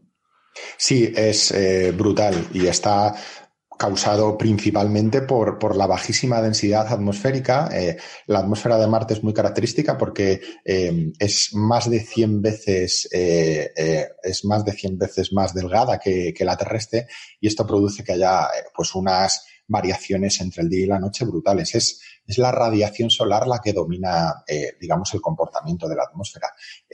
la atmósfera se expande muchísimo por el día y se contrae por la noche. Esto además, si le sumamos que no hay masas oceánicas ni eh, mares, pues no hay, no tenemos esos capacitadores de energía eh, que retengan ese calor y el calor se pierde rápidamente de nuevo eh, por la noche. Por eso tenemos esas oscilaciones térmicas tan grandes y también vemos esas oscilaciones en, en, la velocidad del viento. ¿Por qué?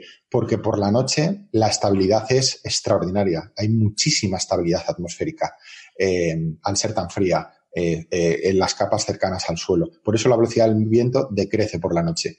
Y por el día, eh, debido a la, radiación solar, al calor, pues la, atmósfera engorda y vemos cómo hay muchísima turbulencia, muchísimos procesos turbulentos que aumentan la, velocidad del viento.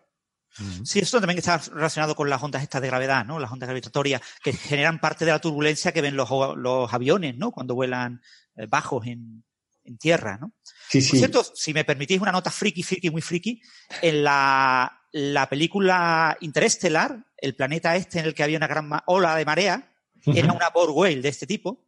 Y uno de los errores de la película es que detrás de esa ola tiene que venir una serie de oscilaciones que ah. no aparecían en la película. No, viene, ella sola, el, el Borg sin, las solitary waves detrás. Mm. Muy interesante. Eh, eh, bueno, es que eh, no lo hemos comentado, pero eh, Francis hacía énfasis en estos estudios sobre la atmósfera porque es justo el tema que más interesa a Jorge en su investigación, ¿no? Mm. Y también, por ejemplo, estos remolinos de polvo, que se llaman en inglés dust devils, Eh, estuvimos antes teniendo una discusión sobre cómo se traduciría esto al español. Creo que Héctor eh, tiene una... conoce la palabra en español. ¿Cómo es, perdona? Creo que era tolvaneras en español. Tolvaneras. Tolvaneras con V. Sí. Sí, tolvaneras, remolinos de polvo. Eh, yo creo que remolinos de polvo yo creo que se entiende mejor, ¿no? sí. sí. Y, demonios de polvo es que no, no suena muy bien. o diablos de polvo, ¿no? diablos de polvo. De hecho, Dust Devil no se llama una marca de aspiradoras en Estados Unidos. Me suena, me suena que hay una aspiradora que se llama Dust Devil, pero antes de que Marte estuviera de moda, es una marca antigua. Eh, que claro, es que estos, en Estados Unidos hay muchos, ya de por sí. Entonces le pusieron el mismo nombre a los de Marte. Sí. Vale. Y bueno, esto es uno de los rasgos distintivos de la atmósfera marciana, ¿no? Que son muy importantes allí, salen en la película El Marciano, lo hemos comentado alguna vez, ¿no? Que se ven ahí en, en la película en alguna, en alguna secuencia. Y bueno, esta es una de las cosas que mm, creo que ha sido un poco sorprendente, ¿no? Se ha estudiado alguno y, y, no son del todo como se esperaba. Bueno, lo más sorprendente, que esto es una paradoja y nos tiene a todos bastante es que estos remolinos de polvo, estas eh, tolvaneras, están asociados con caídas de presión. En realidad son eh, torbellinos chiquititos eh, provocados por la, por la turbulencia convectiva durante el día.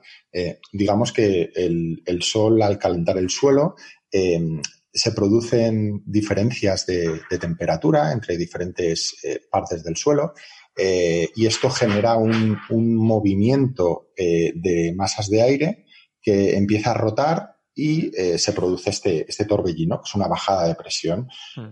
y que normalmente en Marte pues está asociada a, a estos dust devils porque digamos que el dust devils es la contrapartida óptica de estos torbellinos.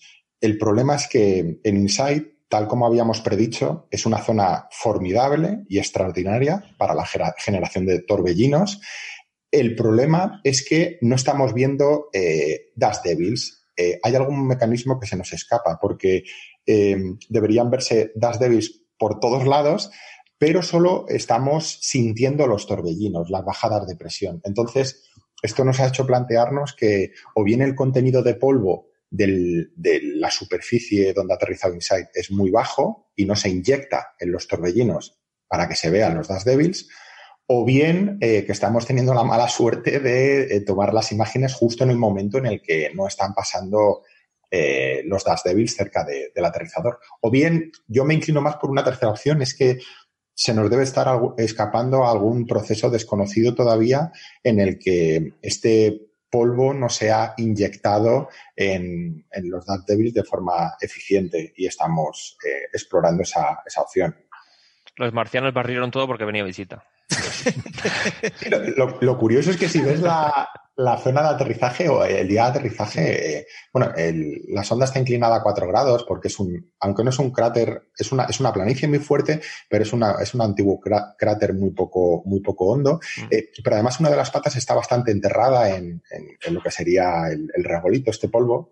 Entonces esto me hace pensar que, que el contenido en polvo pues debe de ser no digo que sea mayor que en la zona de Spirit y Opportunity, pero tampoco tiene que ser una zona eh, absolutamente eh, pues sin, sin, polvo. Entonces, no sé, yo creo que hay algo que se nos está escapando por ese, por ese lado. Porque, a ver si te entiendo, o sea, los instrumentos sí que miden el, torbellino de aire, lo que pasa es que no se ve porque no tiene polvo, por así decirlo. Eso es, eso es. Los estamos eh, viendo, entre comillas, con el sensor de presión.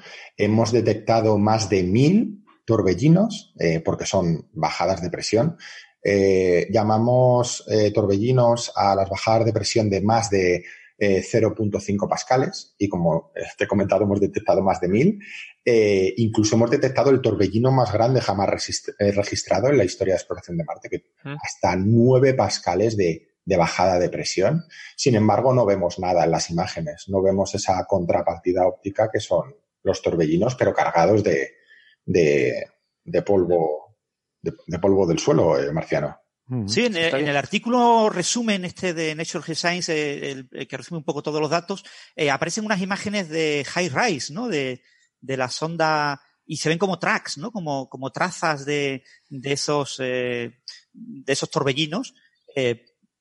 o sea, que han pasado muy cerca de ahí, ¿no? O sea, deben de estar ahí, ¿no? Sí, Una imagen desde orbitando de que están ahí, pues están muy cerquita de la sonda. ¿no? Deben, deberían estar ahí, pero, pero no, en el suelo pues no somos capaces de capturarlos como hicieron Spirit y Opportunity, que detectaron un montón. En Curiosity también hemos, hemos grabado alguno. Eh, no, no hemos grabado muchos al principio de la misión porque en la zona donde aterrizó eh, el rover Curiosity eh, era una zona que estaba muy en el fondo del cráter y cuanto más al fondo estás, más apretada está eh, la atmósfera y esto, digamos que impide la generación de, remolinos de polvo. Como el rover Curiosity ha ido escalando, ha ido ascendiendo por el monte Sharp, que está en el centro del cráter, pues la atmósfera es más, es más profunda, es más alta, y eso ha permitido que, los Dust Devils pues, se enciendan o se activen con mayor facilidad y los detectamos. Sin embargo, en Insight es que no hemos visto ninguno. Y esto es, como bien dices, desde órbita vemos eh, los tracks, sea, que tienen que estar ahí pero no, no somos capaces de verlo. Una pregunta, ¿se ha visto algún cambio en el polvo de los paneles solares tras haber detectado alguno directamente?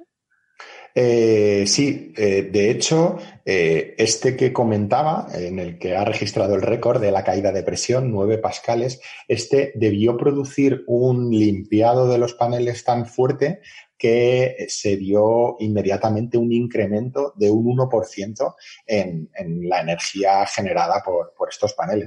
claro, con los paneles se puede medir directamente si realmente levantan polvo, ¿no? Mm. Sí, sí. Eh, es curioso.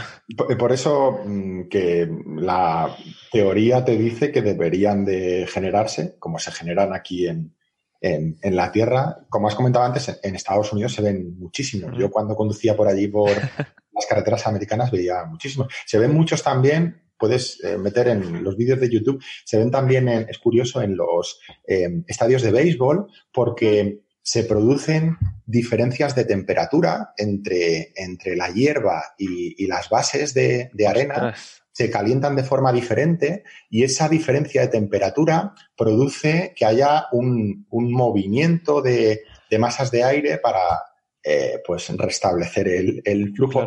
Y ese movimiento de eh, masas de aire es el que empieza a producir el eh, que aquello empiece a rotar y como hay polvo, pues se genera el dust devil. Por eso se ven muchos dust devils en los campos de béisbol. Qué curioso. Ahí con las bases, ¿no? Eso, lo que mencionaba Francis de las observaciones de órbita de High Rise, eh, es muy interesante porque lo han usado para hacer, mm, han usado el Dust Devil ese que se veía desde la órbita como una especie de sonda remota para probar eh, propiedades del suelo, la elasticidad del suelo, etcétera, a una cierta distancia, no sé, 20 metros o 40 metros o algo así de la sonda, porque combinan esta información que se ve desde la órbita eh, el track es la huella que deja el, remolino al pasar, que se obtiene restando imágenes, así puedes ver lo que ha cambiado una imagen a la siguiente. Y, combinando eso con lo que, eh, lo que registraban las cámaras del Insight, eh, pues eso les ha permitido, mm, no sé, de alguna forma deducir, no, no lo he entendido bien, pero deducir cosas como el módulo elástico del suelo por donde iba pasando el, el Dust Devil y compararlo con el que está donde está la sonda, ¿no? Y llega a la, conclusión, a la conclusión de que no es exactamente igual, eh, que parece que la sonda está en un sitio un poco más rígido que esa zona por la que pasó el Dust Devil a, no sé si eran 30 metros de distancia o algo así. Es, curioso, ¿no? La cantidad de, de, cosas que puedes hacer combinando diferentes instrumentos. Porque además, a, todas estas, hemos dicho al principio, bueno, perdona Jorge, no sé si querías decir algo de esto. No, no, no, eh, solo eh, darte la razón porque es que es justo así y además una cosa que hemos aprendido durante décadas y eh, misión tras misión es que cualquier dato que tengas desde órbita no es muy representativo a las mediciones que hacemos in situ, ya sea de, albedo, de inercia térmica del suelo, de la composición. De, metano. de metano, incluso de, campo magnético. Eh, fíjate que campo magnético que ha detectado InSight en el suelo es 10 veces mayor que el que se había observado desde órbita. Efectivamente, es una zona caliente de campo magnético, pero debemos estar muy cerca de eh, unas rocas muy magnetizadas en el pasado del planeta para que InSight detecte este campo magnético 10 veces superior al observado desde órbita. Vamos a hablar de campo magnético, que es un tema igual a mí por deformación profesional, me interesa mucho y no quisiera que no fuéramos sin hablar de eso. Eh, pero solo quería acabar con la, reflexión de que eh, dije al principio que todo, todos estos papers salen de resultados de seis, el instrumento de sismología, pero es un poco injusto porque, sobre todo, muchos de los resultados atmosféricos y magnéticos de los que vamos a hablar vienen del el paquete de sensores que son como de apoyo, o sea, que ni siquiera se considera un, digamos, un instrumento científico de la misión, sino de todos esos sensores que son para dar apoyo a toda la misión, se saca toda esta cantidad de información sobre la dinámica atmosférica eh, y sobre el campo magnético que, que mencionaba Jorge, que a mí me parece muy interesante porque hemos estado toda la vida diciendo que en Marte no hay campo magnético como en la Tierra, no tiene esa magnetosfera que le protege del viento solar, eh, y sin embargo, bueno, pues ahora estamos hablando aquí de que, de que sí que hay un magnetismo en las rocas de Marte, ¿no? Por eh, aclarar la, la, diferencia entre una cosa y otra, la Tierra tiene una dinamo interna que genera ese campo magnético que en principio Marte parece que no tiene. De lo que estamos hablando aquí es de un magnetismo fósil de las rocas de la corteza. Es decir, en su momento Marte sí que debió tener esa dinamo, pero luego el planeta se enfrió, se congeló, esa dinamo desapareció, pero al enfriarse la roca y solidificarse, se queda eh, fosilizado el campo magnético que había en aquel momento. Que de hecho, bueno, esa fosilización del campo magnético la usamos a día de hoy en la Tierra para datar eh, rocas y minerales y, para estudiar la, las propiedades de, de, cómo era antes, ¿no? Entonces se ve que aquí en Marte pasa, eh, bueno, lo mismo y esas rocas al fosilizarse mmm, se quedaron con la memoria de ese campo magnético, ¿no? Eh, y eso es el magnetismo del que estamos hablando ahora, ¿verdad? Eh, correcto, sí, sí. Eh, de hecho, ya se había observado en el pasado estos campos magnéticos eh, locales que son, son fósiles, son fósiles del campo magnético global que debió tener el planeta en el pasado, como bien mencionas. Por procesos que a día de hoy desconocemos, el planeta se debió enfriar en su interior, se dejaron de producir los movimientos de convección en el núcleo, este núcleo fundido de hierro, eh, lo cual apagó la dinamo y al apagarse esta dinamo, pues el, campo magnético global eh, se apagó y eh, la atmósfera quedó a merced del, del, virulento viento solar que lo fue barriendo. De hecho, a, a día de hoy sabemos que, que, la atmósfera pierde toneladas de, de atmósfera por, por minuto eh, al espacio eh, debido a que precisamente no tiene este campo magnético global que lo, que lo proteja. Eh, estos campos ¿Está, ¿Está, en equilibrio la, la, atmósfera actual o se va o, o, todavía sigue perdiéndose? O sea, ¿hay un equilibrio entre lo que se pierde y lo que se va regenerando? Es eh, una muy buena pregunta. Es algo que eh, está en investigación. Eh, lo que se sabe es que el, el ritmo de pérdida está en principio eh, siendo más alto que el nivel de regeneración. Es decir, no hay una, eh, no hay un flujo eh, que esté reponiendo esa cantidad de, de, de atmósfera. Uh -huh. Pensemos que, bueno, la atmósfera engorda y adelgaza en función de las estaciones del año.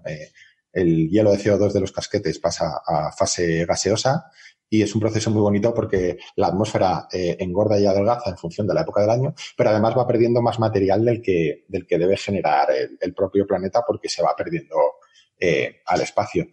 Estudiando estos campos magnéticos locales, pues, como dices, nos, da muchísima información eh, del pasado del planeta. Además que al estar más frío que, la Tierra y al haberse enfriado antes que la Tierra, pues digamos que estas cápsulas del tiempo, estas rocas, nos dan más información porque en la Tierra mucha de ella la hemos perdido por, por todos los procesos eh, que se produjeron en el pasado.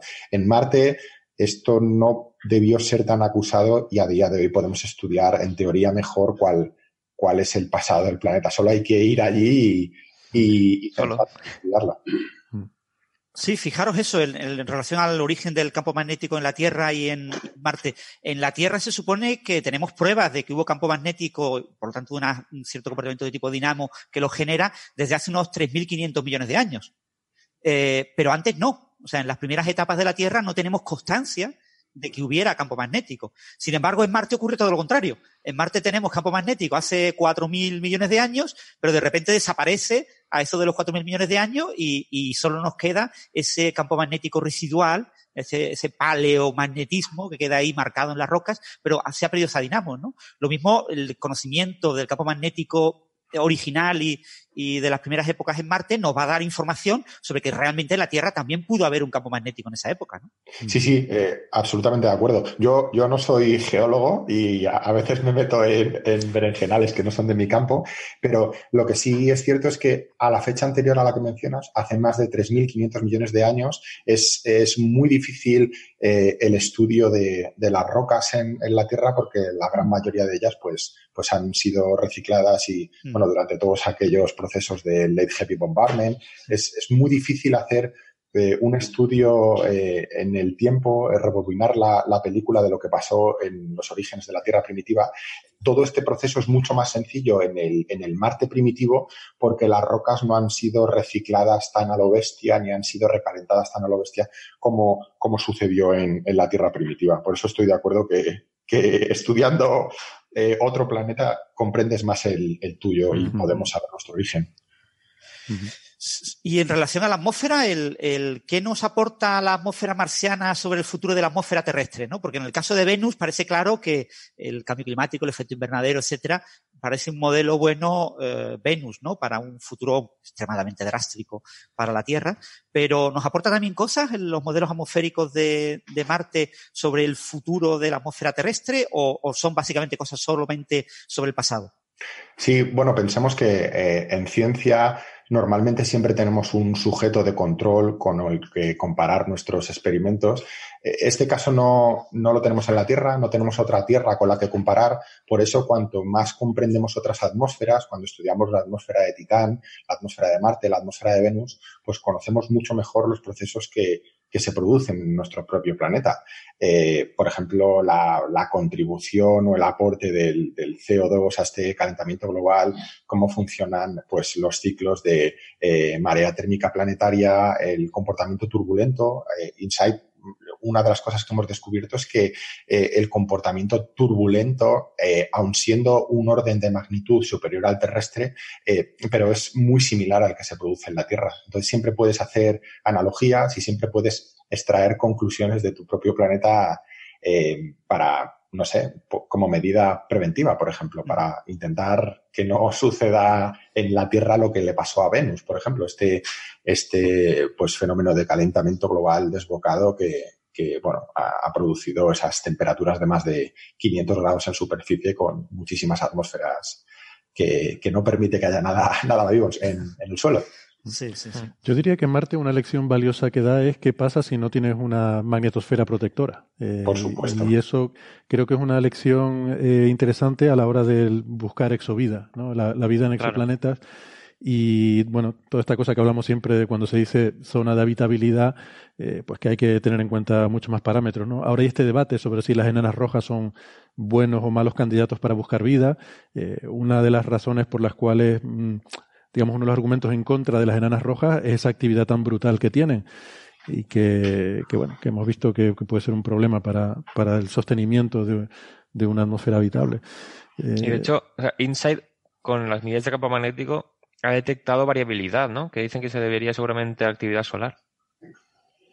Eh, ahí me pillas. Ah, bueno. yo, es que creía que Héctor, el otro Héctor, lo preguntaba por eso, como él es de solar. Ah, no, no. Yo, bueno, yo he visto que se había detectado variabilidad, pero que tenía que ver con el, el campo magnético inducido, que sí que se produce, pero por la interacción en la ionosfera de, del, de las partículas, del viento solar, vamos. Eh, y, pero lo que me resultó más sorprendente es eso, lo mencionó Jorge antes, de que en el sitio de aterrizaje de la InSight el campo es mucho más fuerte eh, de lo esperable de las medidas de órbita. Es como si fuera una especie de anomalía magnética esa zona.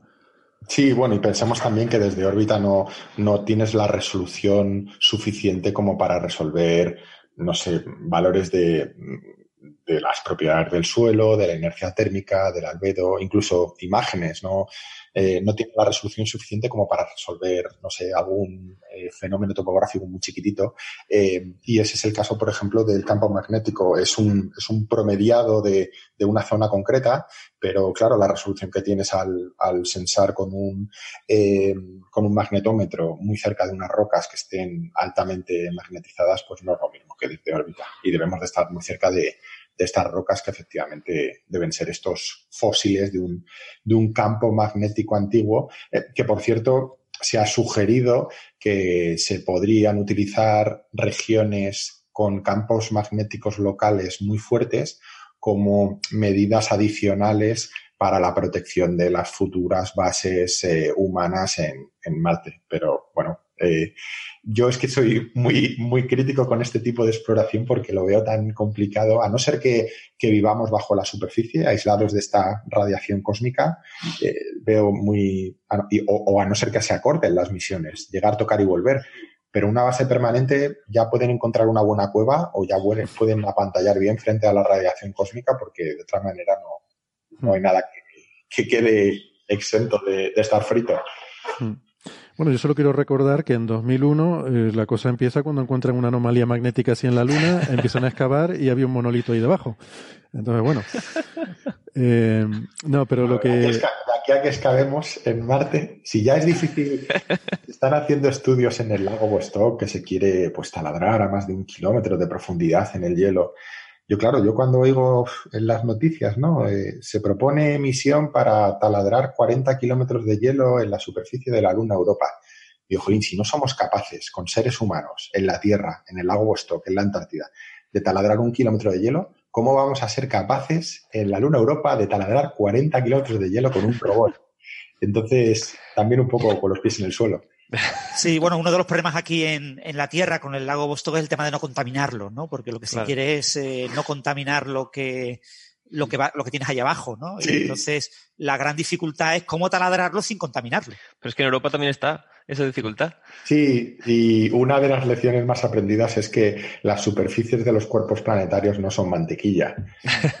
Sí, sí, sí. Eh, esto es un varapalo enorme. Yo espero que, espero, quiero y deseo que, la misión ExoMars pueda eh, hacer este taladro a metro y medio, dos metros de profundidad, con toda la problemática que tuvieron con las pruebas aquí en la Tierra, pero que la información que nos va a dar va a ser extraordinaria a esta profundidad. Mm. Sí, sí. Claro. Y hay un punto a destacar es el tema de que en las medidas eh, sismológicas, ¿no? El, antes eh, no se tenía un buen conocimiento de la atmósfera. El conocimiento de la medida continua de la atmósfera ayuda muchísimo a descartar eh, seísmos provocados en la propia, en el propio instrumento que mide debido a la atmósfera, ¿no? Ahora con Insight, como estamos constantemente midiendo la atmósfera, podemos descartar ese tipo de fenómenos. Entonces se acopla lo que es la investigación sismológica o sísmica con la investigación atmosférica. Sí, y esto casa muy bien con lo que antes comentaba Héctor, y es que aunque seamos un instrumento secundario, eh, nosotros en principio solo íbamos de apoyo al sismómetro, que es el, es el actor principal de la película, pero nosotros, aunque fuéramos actores secundarios, también podemos hacer nuestra ciencia, como así sospechábamos antes de la misión, y, y, de hecho se puede ver en el, en el artículo de Nature todos los, eh, los descubrimientos, los nodas débiles, los atmospheric bores, los gravity waves. Y, pero en principio, eh, nuestro eh, cometido principal es dar apoyo al sismómetro para descartar falsos positivos de, de terremotos, como, como, bien dices. nosotros registramos, esto yo creo que es muy importante decirlo, y es que nuestro instrumento ha medido de una forma con una eh, continuidad, precisión y frecuencia sin precedentes en la historia de la exploración robótica de Marte. Y esto eh, es los resultados que nos están dando son extraordinarios. Em, hasta el punto de, decirle al sismómetro eh, que cada viento que está por encima de 5 metros por segundo, como la plataforma es tan grande y el sismómetro es tan, tan extraordinariamente sensible, que estos vientos podrían eh, inducir a equívocos al sismómetro y pensar que es un terremoto. Nuestro cometido principal es decirle al sismómetro, oye, lo que acabas de medir mm. no es un terremoto, es un viento por, por encima de 5 metros por segundo que ha movido la plataforma y que... O sea, la sonda, ha movido la InSight. La InSight, Y ha movido el suelo, ostras. Sí, sí, bueno, es que eh, este instrumento, el que mm, comento que es el actor principal, eh, una resolución tan extraordinariamente alta, podemos eh, pensar que esto es una masa que está suspendida de un muelle que mide eh, movimientos u oscilaciones de esta masa del orden de la cien mil millonésima parte de un metro, que esto es la mitad del tamaño eh, del átomo de hidrógeno. O sea, este movimiento es capaz de detectarlo el sismómetro. Eh, se necesita de esta sensibilidad tan alta porque en estudios de, terremotos tú necesitas hacer una triangulación, eh, necesitas al menos tres sismómetros en tu cuerpo para saber cuál es el, epicentro o, la magnitud de él. Y en nuestro caso solo tenemos uno. Eh, y lo que Cuerpo planetario, decimos. Sí, eh, pero para poder hacer esta identificación del, epicentro del sismo, eh, tienes que aumentar mucho la sensibilidad para ser capaz, en función de las ondas que recibes, de, saber dónde está. Y bueno, parece ser que, se ha encontrado como zona caliente este Kerberus fossae, que está a 1.600 kilómetros al este de, de la zona de aterrizaje, que debe ser una zona súper... Yo ya la he anotado como mi, eh, en, mi top 10 de sitios a visitar en Marte con, con el Valis Marineris y el, el, Monte Olimpo. También hay que ir a Kerberus Fossae. Que además tiene actividad volcánica reciente, ¿no? De hace entre 2 y 10 millones de años. Sí, de, de, hecho se piensa que es precisamente esa actividad volcánica reciente entre antes de ayer hablando en términos geológicos, entre 2 y 10 millones de años. Ese, todo ese vulcanismo eh, ha debido enfriar un, magma por, por debajo eh, y ese enfriamiento es el que está causando esa contracción de la corteza que produce ese estrés eh, que propaga las ondas que está midiendo InSight a, a 1.600 kilómetros de, distancia. Es, es fascinante. Y una cosa curiosa que también creo que se comentó más cuando aterrizó la sonda o cuando despegó, que en Marte se está pudiendo más o menos determinar de dónde viene el terremoto con solo un sismógrafo, porque al ser más pequeño nos llegan las ondas desde las dos direcciones, ¿no? O sea, da la vuelta a las ondas al planeta y hacen como más de un recorrido el planeta entero. Y así se va triangulando conforme llegan desde un sitio y desde otro. Esa es la, la ventaja de tener un planeta más pequeño y también eh, el ingenio de haber incluido seis sensores diferentes dentro del mismo sismómetro, em, siendo la mitad de un tipo de frecuencia de ondas y, otra mitad de otro tipo de frecuencias, de tal forma que puedes em, identificar cuál es el, desfase entre las ondas que te llegan para hacer un poco de triangulación y, poder identificar solo con, los sismos más, más fuertes porque otra de las curiosidades o de las conclusiones más importantes es que no se han detectado eh, terremotos de magnitud alta, todos han sido de magnitud media. Y, pero bueno, lo que me parece a mí más interesante es que por lo menos Marte no está tan muerto como algunos pensaban y que su actividad sísmica está a caballo entre, entre la baja de la Luna y la alta de la Tierra, o sea, están ahí un poco en el medio. Una pregunta rápida. Estas magnitudes de las que se hablan los papers, esta MW, ¿esto es comparable a cuando hablamos de magnitudes en la Tierra o no tiene nada que ver? O sea, cuando dice aquí magnitud 3 o 4, ¿esto tiene algo que ver con la magnitud 3 4 de la escala de Richter en la Tierra o, no? Bueno, eh, lo primero decir que yo no soy geólogo ni sismólogo. Eh, lo que sí que te sé decir es que esta escala de Richter ya no se utiliza en la Tierra, es un problema lingüístico. Eh, en realidad es, es la escala de magnitud de momento la que se utiliza. Entonces, cuando oímos, por ejemplo, las noticias, eh, ha habido un terremoto en Baja California eh, de magnitud 6 en, la escala de Richter. No. es cierto, la escala de Richter ya se dejó de utilizar, es un, es un terremoto de magnitud 6, punto. O sea, ni... Y no son grados tampoco, es magnitud. Exacto. Exacto, no, es, no son grados, es, es tan solo magnitud, es una escala logarítmica. Em, por supuesto, eh, lo que estamos detectando en Marte no son terremotos fuertes como en la Tierra. Eh, pensemos que en la Tierra solo son reportados los terremotos que eh, se producen con magnitud superior a 4 y solo causan daños aquellos que son superiores a magnitud 5.5. En Marte, todos los terremotos que hemos detectado están por debajo de magnitud 4 y solo utilizamos los de magnitud 3 y 4, los más altos que hemos conseguido registrar, para, estos estudios de, de mm. Kerberus Fossae, que, es la zona tan, tan caliente de actividad sísmica. Oye, yo tengo más preguntas sobre esto, pero Francis nos tiene que dejar pronto, así que quiero dejarle que aproveche y, que... Bueno, hago solamente una pregunta última y, ya me voy, pues tengo una reunión en 10 minutos. Eh, eh, bueno, sobre todo el tema este del único eh, sismógrafo, ¿no? Y me gustaría recordar el tema de, la Luna, que se acaba de mencionar, de que en la Luna las misiones Apolo eh, llegaron a poner hasta cuatro eh, sismógrafos y eso permitió obtener sísmicamente una buena reconstrucción del interior de, de, la Luna y que en Marte teníamos supuestamente dos sismógrafos, pero uno falló, el de la Viking 1 y el de la Viking 2 y el de la Viking 2 funcionó, pero el de la Viking 1 falló. Entonces, con un solo sismógrafo en Marte, en aquella época, hace ya 40 años, no se pudo obtener la resolución actual. Por eso probablemente se ha hecho este nuevo instrumento de altísima precisión para con un único instrumento lograr lo que la Viking 2 no pudo lograr. Y decir que España ha tenido una, una, repercusión fuerte en ello porque además de la baja resolución del sismómetro de las Viking, hay que decir también que se introdujo un ruido enorme de todos los fuertes vientos en la zona de aterrizaje de las Viking.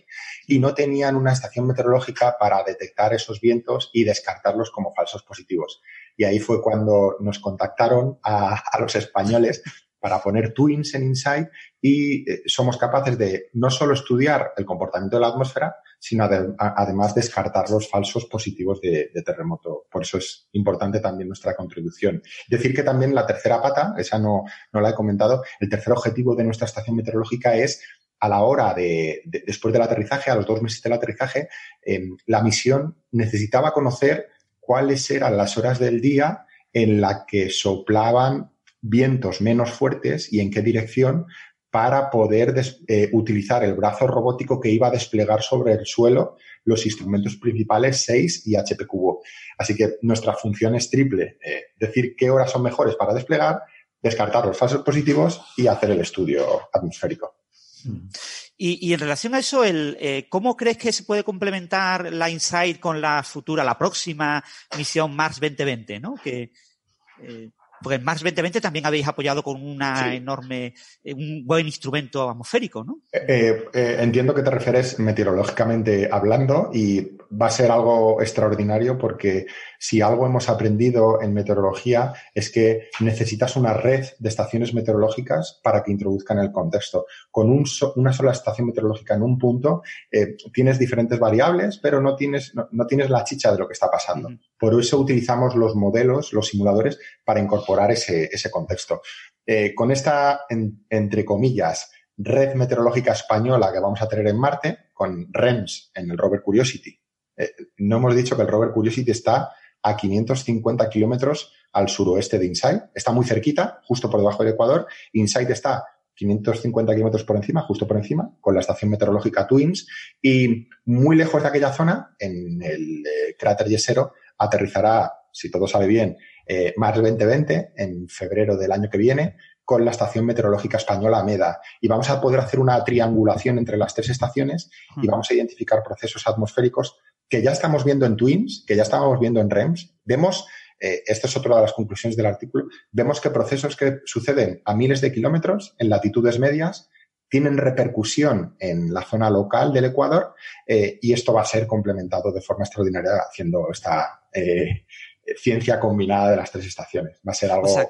que hay como grandes giros, ¿no? Grandes ciclones y anticiclones en la atmósfera marciana como las hay en la, en la Tierra, que son básicamente estacionales, ¿no? Que se mantienen igual, igual que en la Tierra. Sí, de hecho vemos que en latitudes medias, que es, bueno, donde nosotros vivimos aquí en, en España, en la Tierra, eh, se producen, eh, eh, vivimos en una zona de inestabilidad atmosférica, se producen frentes. Em, la zona del Ecuador es muchísimo más estable, eh, los días son mucho más repetitivos, hay menos, menos inestabilidad, menos frentes, y esto pasa también en, Marte. Vemos que se producen frentes, lo llamamos inestabilidades baroclínicas en latitudes medias, y vemos eh, cuando sustraemos eh, la señal de, de, nuestros instrumentos en el Ecuador, la señal diaria y la señal estacional, vemos que hay una señal de una frecuencia de entre dos y seis días que se corresponde con los frentes de inestabilidad que se producen en latitudes medias. Y esto es una pasada y, que vamos a poder hacer con, con Yesero, con, el cráter donde aterriza la próxima misión, porque esta, esta sí que está en latitudes medias y vamos a poder hacer ahí una triangulación entre las tres que va a ser ciencia combinada sin precedentes. va a ser espectacular. Sí, sí. Muy bien, pues yo os tengo que dejar, eh, perdonarme. Muy bien. Venga, ha sido un, placer. Gracias, Francis, por, estar. Hasta luego. Hasta luego. Em, bueno, pues. Eh, y, sobre todo el tener tres estaciones y, que una esté tan lejos también te va a permitir separar los fenómenos que son locales de los que son globales, ¿no? O sea que. Eso es. teniendo una sola, mm, detecta una variación, no sabes si eso es algo que está ocurriendo ahí y que tiene un metro de escala de tamaño o, es una variación a gran escala. Por eso vamos a tener la comprobación en tiempo real en una zona diferente que nos va a poder pues, validar nuestras hipótesis y luego, sobre todo, decir que, entre comillas, hemos tenido mala suerte porque Insight y Curiosity están prácticamente en la misma longitud.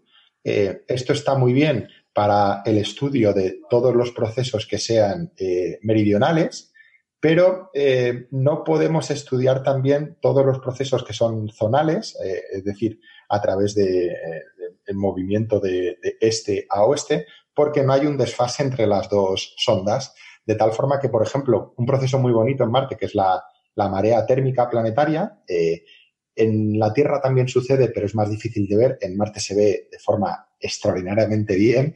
Es un proceso que se produce porque el Sol calienta el suelo eh, por el día en la zona diurna del planeta y eh, la atmósfera engorda, se ensancha muchísimo.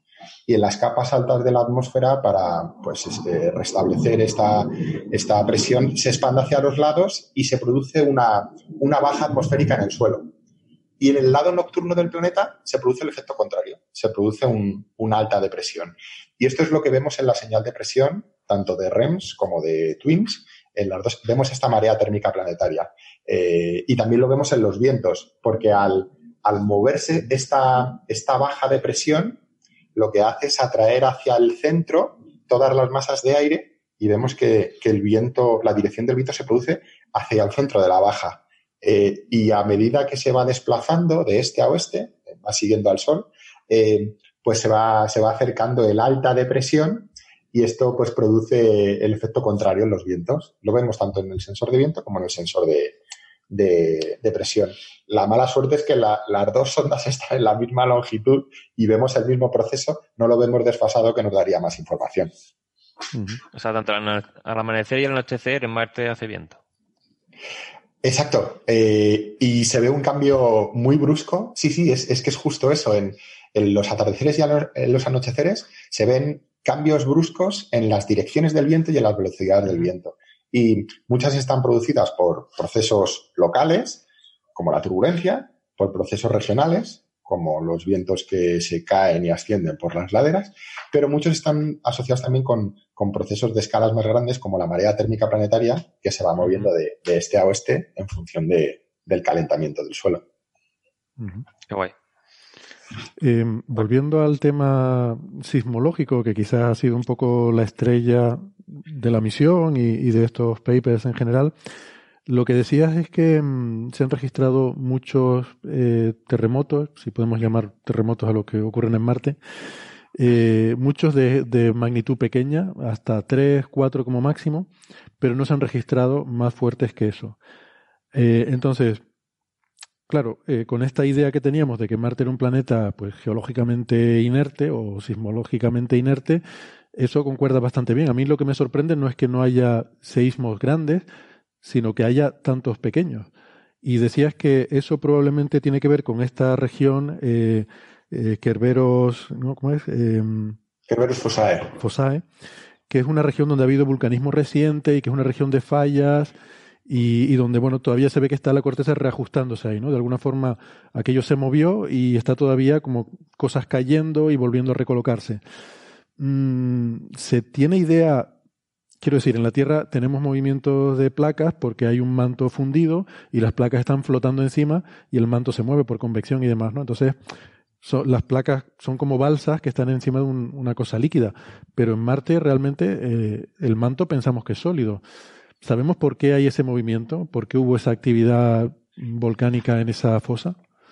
Sí, yo creo que lo más importante para el oyente es, si, bien hemos dicho que una de las sorpresas es que Marte no está geológicamente muerto, como eh, otros investigadores sugerían, ahora hemos, descubierto que no, eh, a mí me gusta decir que no está muerto, pero está en su lecho de muerte. Es decir, eh, en mi opinión, lo que estamos detectando son sus últimos estertores, porque Mm, no debe haber tectónica de placas. Eh, lo que sí que estamos viendo es que efectivamente ese, enfriamiento de la corteza eh, de todo ese magma, de toda esa actividad volcánica tan reciente, de hace solo entre 2 y 10 millones de años, pues está produciendo esas contracciones y ese estrés en la corteza que produce las ondas sísmicas que detecta eh, InSight. Si hubiera em, sismos, eh, a mí me gusta decir terremotos, porque en el fondo son movimientos de tierra. Me meten mucha caña con el término terremoto,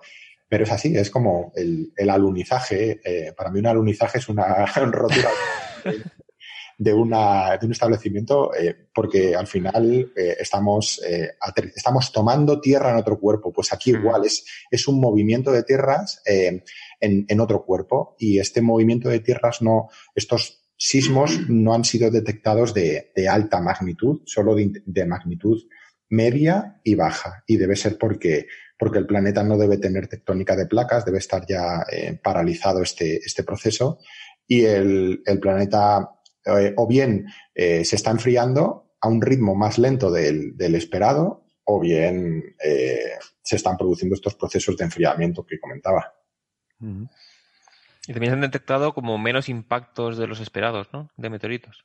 Sí, esto también ha sido una sorpresa, porque el sismómetro es tan, tan sensible que debería ser capaz de detectar la caída de, de estos eh, meteoritos eh, a una distancia considerable del lander, pero no ha detectado ninguno. Y esto está un poco... Ninguno, ninguno. Eh, y está en contradicción con los modelos que habían predicho una caída mucho más alta de la que se está observando, que es despreciable. Es que además la sonda Mars Reconnaissance Orbiter ve impactos nuevos en zonas que se puede comparar imágenes de antes y después y mientras está orbitando hemos visto que ha habido impactos nuevos. Sí, no sé si ha habido alguno durante el periodo de toma de datos. Yo intuyo que deben producirse a una distancia lo suficientemente larga como para que eh, la onda sísmica que produzca sea tan pequeña que no pueda ser detectada por el sismómetro. Por eso no se ha reportado ninguno. Mm, ¿Hay alguna idea de si esa frecuencia relativamente baja de impactos detectados es real, o sea que realmente hay menos impactos de lo que se esperaba, o, si puede ser por falta de sensibilidad del instrumento, que sea menos sensible de lo que se había previsto?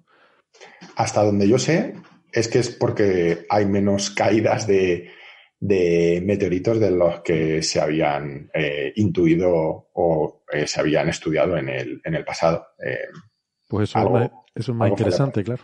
Sí, sí, sí. Es una, te da más información acerca de, del planeta en sí mismo y de eh, la, eh, la, actividad del sistema solar. Sí. Em, no sé, ¿tienes alguna pregunta más sobre esto, Héctor? O... Sí, yo tenía una que era relativa a alguna entrevista anterior que hemos hecho en el programa, en la que dijiste que para estudiar el tema del metano marciano en el cráter Gale y tal, estaba todo el tema de modelado de la atmósfera y cómo estaban los vientos en esa zona. Entonces, supongo que los datos de Insight habrán aportado muchísimo más para refinar estos modelos.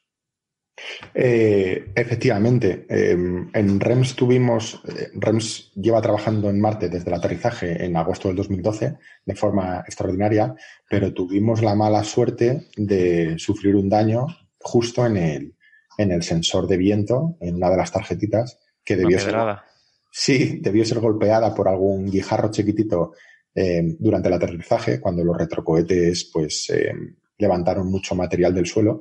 Y ha sido muy, muy difícil eh, poder extraer una información buena del viento, tanto dirección como velocidad, con tan solo uno de los sensores porque el otro estaba dañado. Tengo compañeros aquí en el centro, eh, Sara Navarro y Daniel Viudez, por ejemplo, que han hecho un trabajo inhumano eh, mediante diferentes eh, pues, algoritmos para intentar extraer o, sacar la mayor cantidad de ciencia posible a través de uno, uno solo de los sensores porque necesitábamos los dos para hacer la triangulación, la extrapolación y, y, la interpretación de los datos. Sí que es verdad que ahora con Twins, como, como es una herencia directa de REMS y funciona también en Insight, pues podemos alimentar los modelos y podemos corroborar todas nuestras hipótesis. Así que la respuesta es, sí. Twins nos da nos da muchas alegrías en este sentido. Hmm. No, pues me, encanta. Te preguntaba si tenías alguna otra pregunta, porque eh, justamente quería yo cambiar de tema y volver a lo del metano, ¿no? Que sigue estando ahí, así que eh, me alegro que hayas dado pie a eso. De hecho, eh, Jorge, la última vez que hablamos ya estábamos hablando de otro, de un segundo misterio que era el del oxígeno. Y, y, no sé si ha habido algo más sobre ese tema, esas variaciones estacionales del oxígeno que eran más fuertes de lo predichas por los modelos, ¿no? Que había más en primavera, verano de lo que era esperable y menos en, en otoño-invierno. Mm, ¿Hay alguna novedad con eso o, seguimos con la misma eh, intriga? Seguimos con la misma intriga. Sí, es cierto que hay otros investigadores en los que han analizado los datos desde un punto de vista mucho más estadístico y matemático y han eh, pues demostrado que en realidad con tan, pocas, eh, tan pocos datos espaciados durante un periodo de tiempo tan largo, no se puede extraer una conclusión estacional. Eh, pero bien es cierto que, se, siguen, se siguen detectando estas, estas variaciones, aunque el, problema que tenemos es que son muy espaciadas en el tiempo. Nos gustaría estar midiendo todos los días, pero los requisitos de potencia son tan brutales del instrumento SAM que esto impide que se hagan mediciones todos los días y pasen semanas o meses entre cada una de las, eh, de las mediciones. Esto impide que la estacionalidad sea fiable, eh, pero sí se siguen detectando, seguimos detectando esta variación.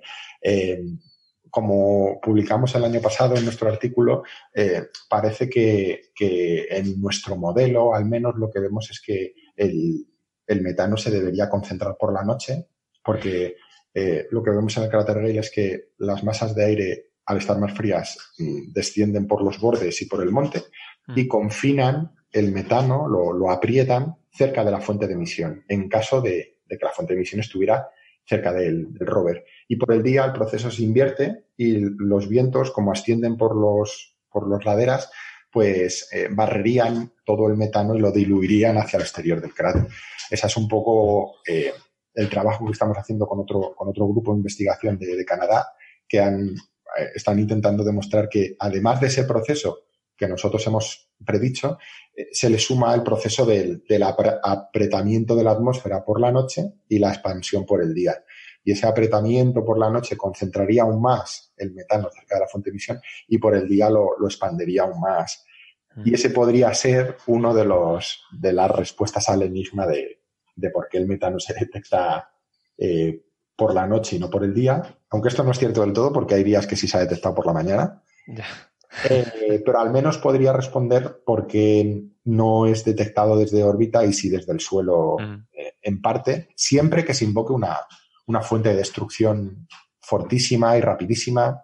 De cualquier otra manera, eh, el metano de fondo debería crecer muchísimo en toda la atmósfera para que fuera detectado por TGO. Mm. Así que, no sé, yo mm, siento ser pesimista, pero hasta que no tengamos otro espectrómetro de masas, otro eh, láser, tunable laser spectrometer, que, que sea capaz de medir eh, el metano en superficie, yo creo que no vamos a resolver el, problema. Hmm. Creo. Porque Curiosity, básicamente, eh, si lo pones a hacer una medida de esto, ya se chupa toda la energía del día, por así decirlo.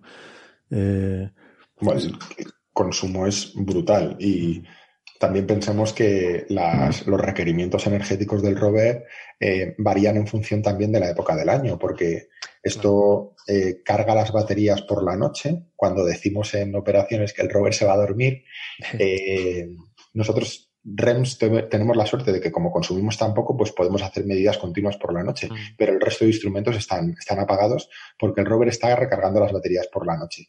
Eh, recarga estas baterías con el, con el decaimiento radiativo de la pila de plutonio que tiene en la central termonuclear que llevamos en el trasero. Y que, claro, depende efectivamente del momento del año. Cuanto más caliente está el planeta, eh, pues lo recarga de forma más eficiente y consume menos energía. Pero en invierno las restricciones son enormes. Mm. Ya. Pues, pues, pues nada, yo qué sé. Yo es que a mí, me gustaría que lo dejaran ahí una semana sin hacer nada, nada más que, nada más que haciendo estas medidas. Pero bueno, eh, tiene que haber energía, energía para todo. Habrá que no podemos llevarle otra pila de plutonio de esa 238 en alguna misión que mandemos. Se la tiramos así en un paracaídas, un, cartuchito con plutonio.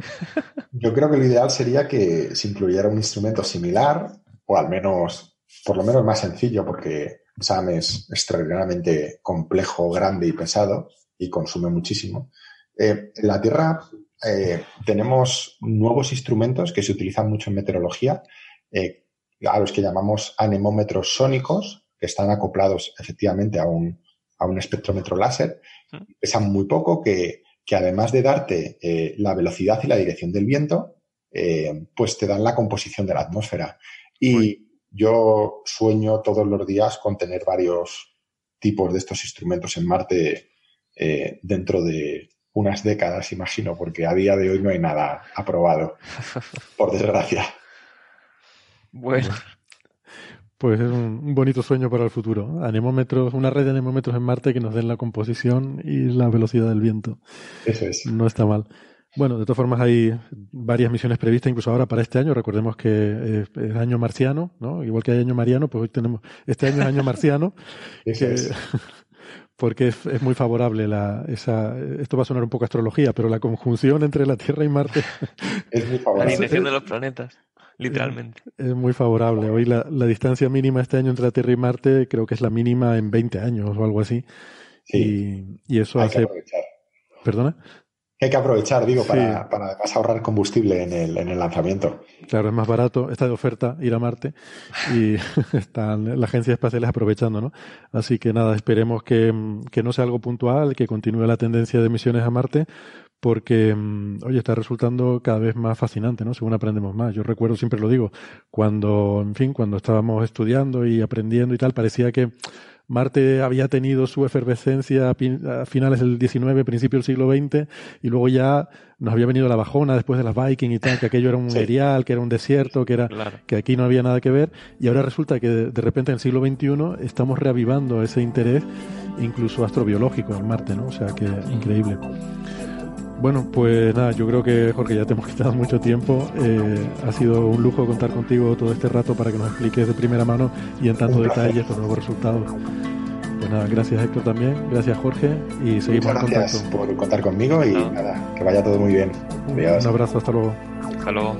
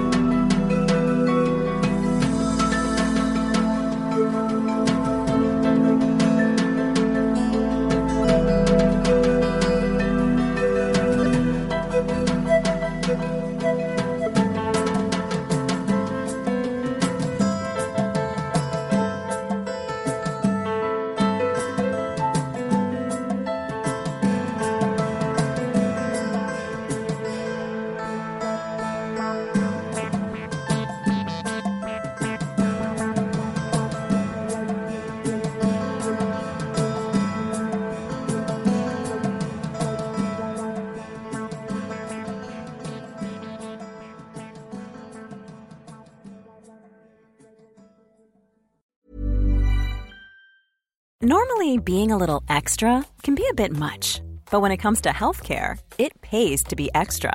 And United Healthcare makes it easy with Health Protector Guard fixed indemnity insurance plans. Underwritten by Golden Rule Insurance Company, they supplement your primary plan, helping you manage out of pocket costs without the usual requirements and restrictions like deductibles and enrollment periods. So when it comes to covering your medical bills, you can feel good about being a little extra. Visit uh1.com to find the Health Protector Guard plan for you.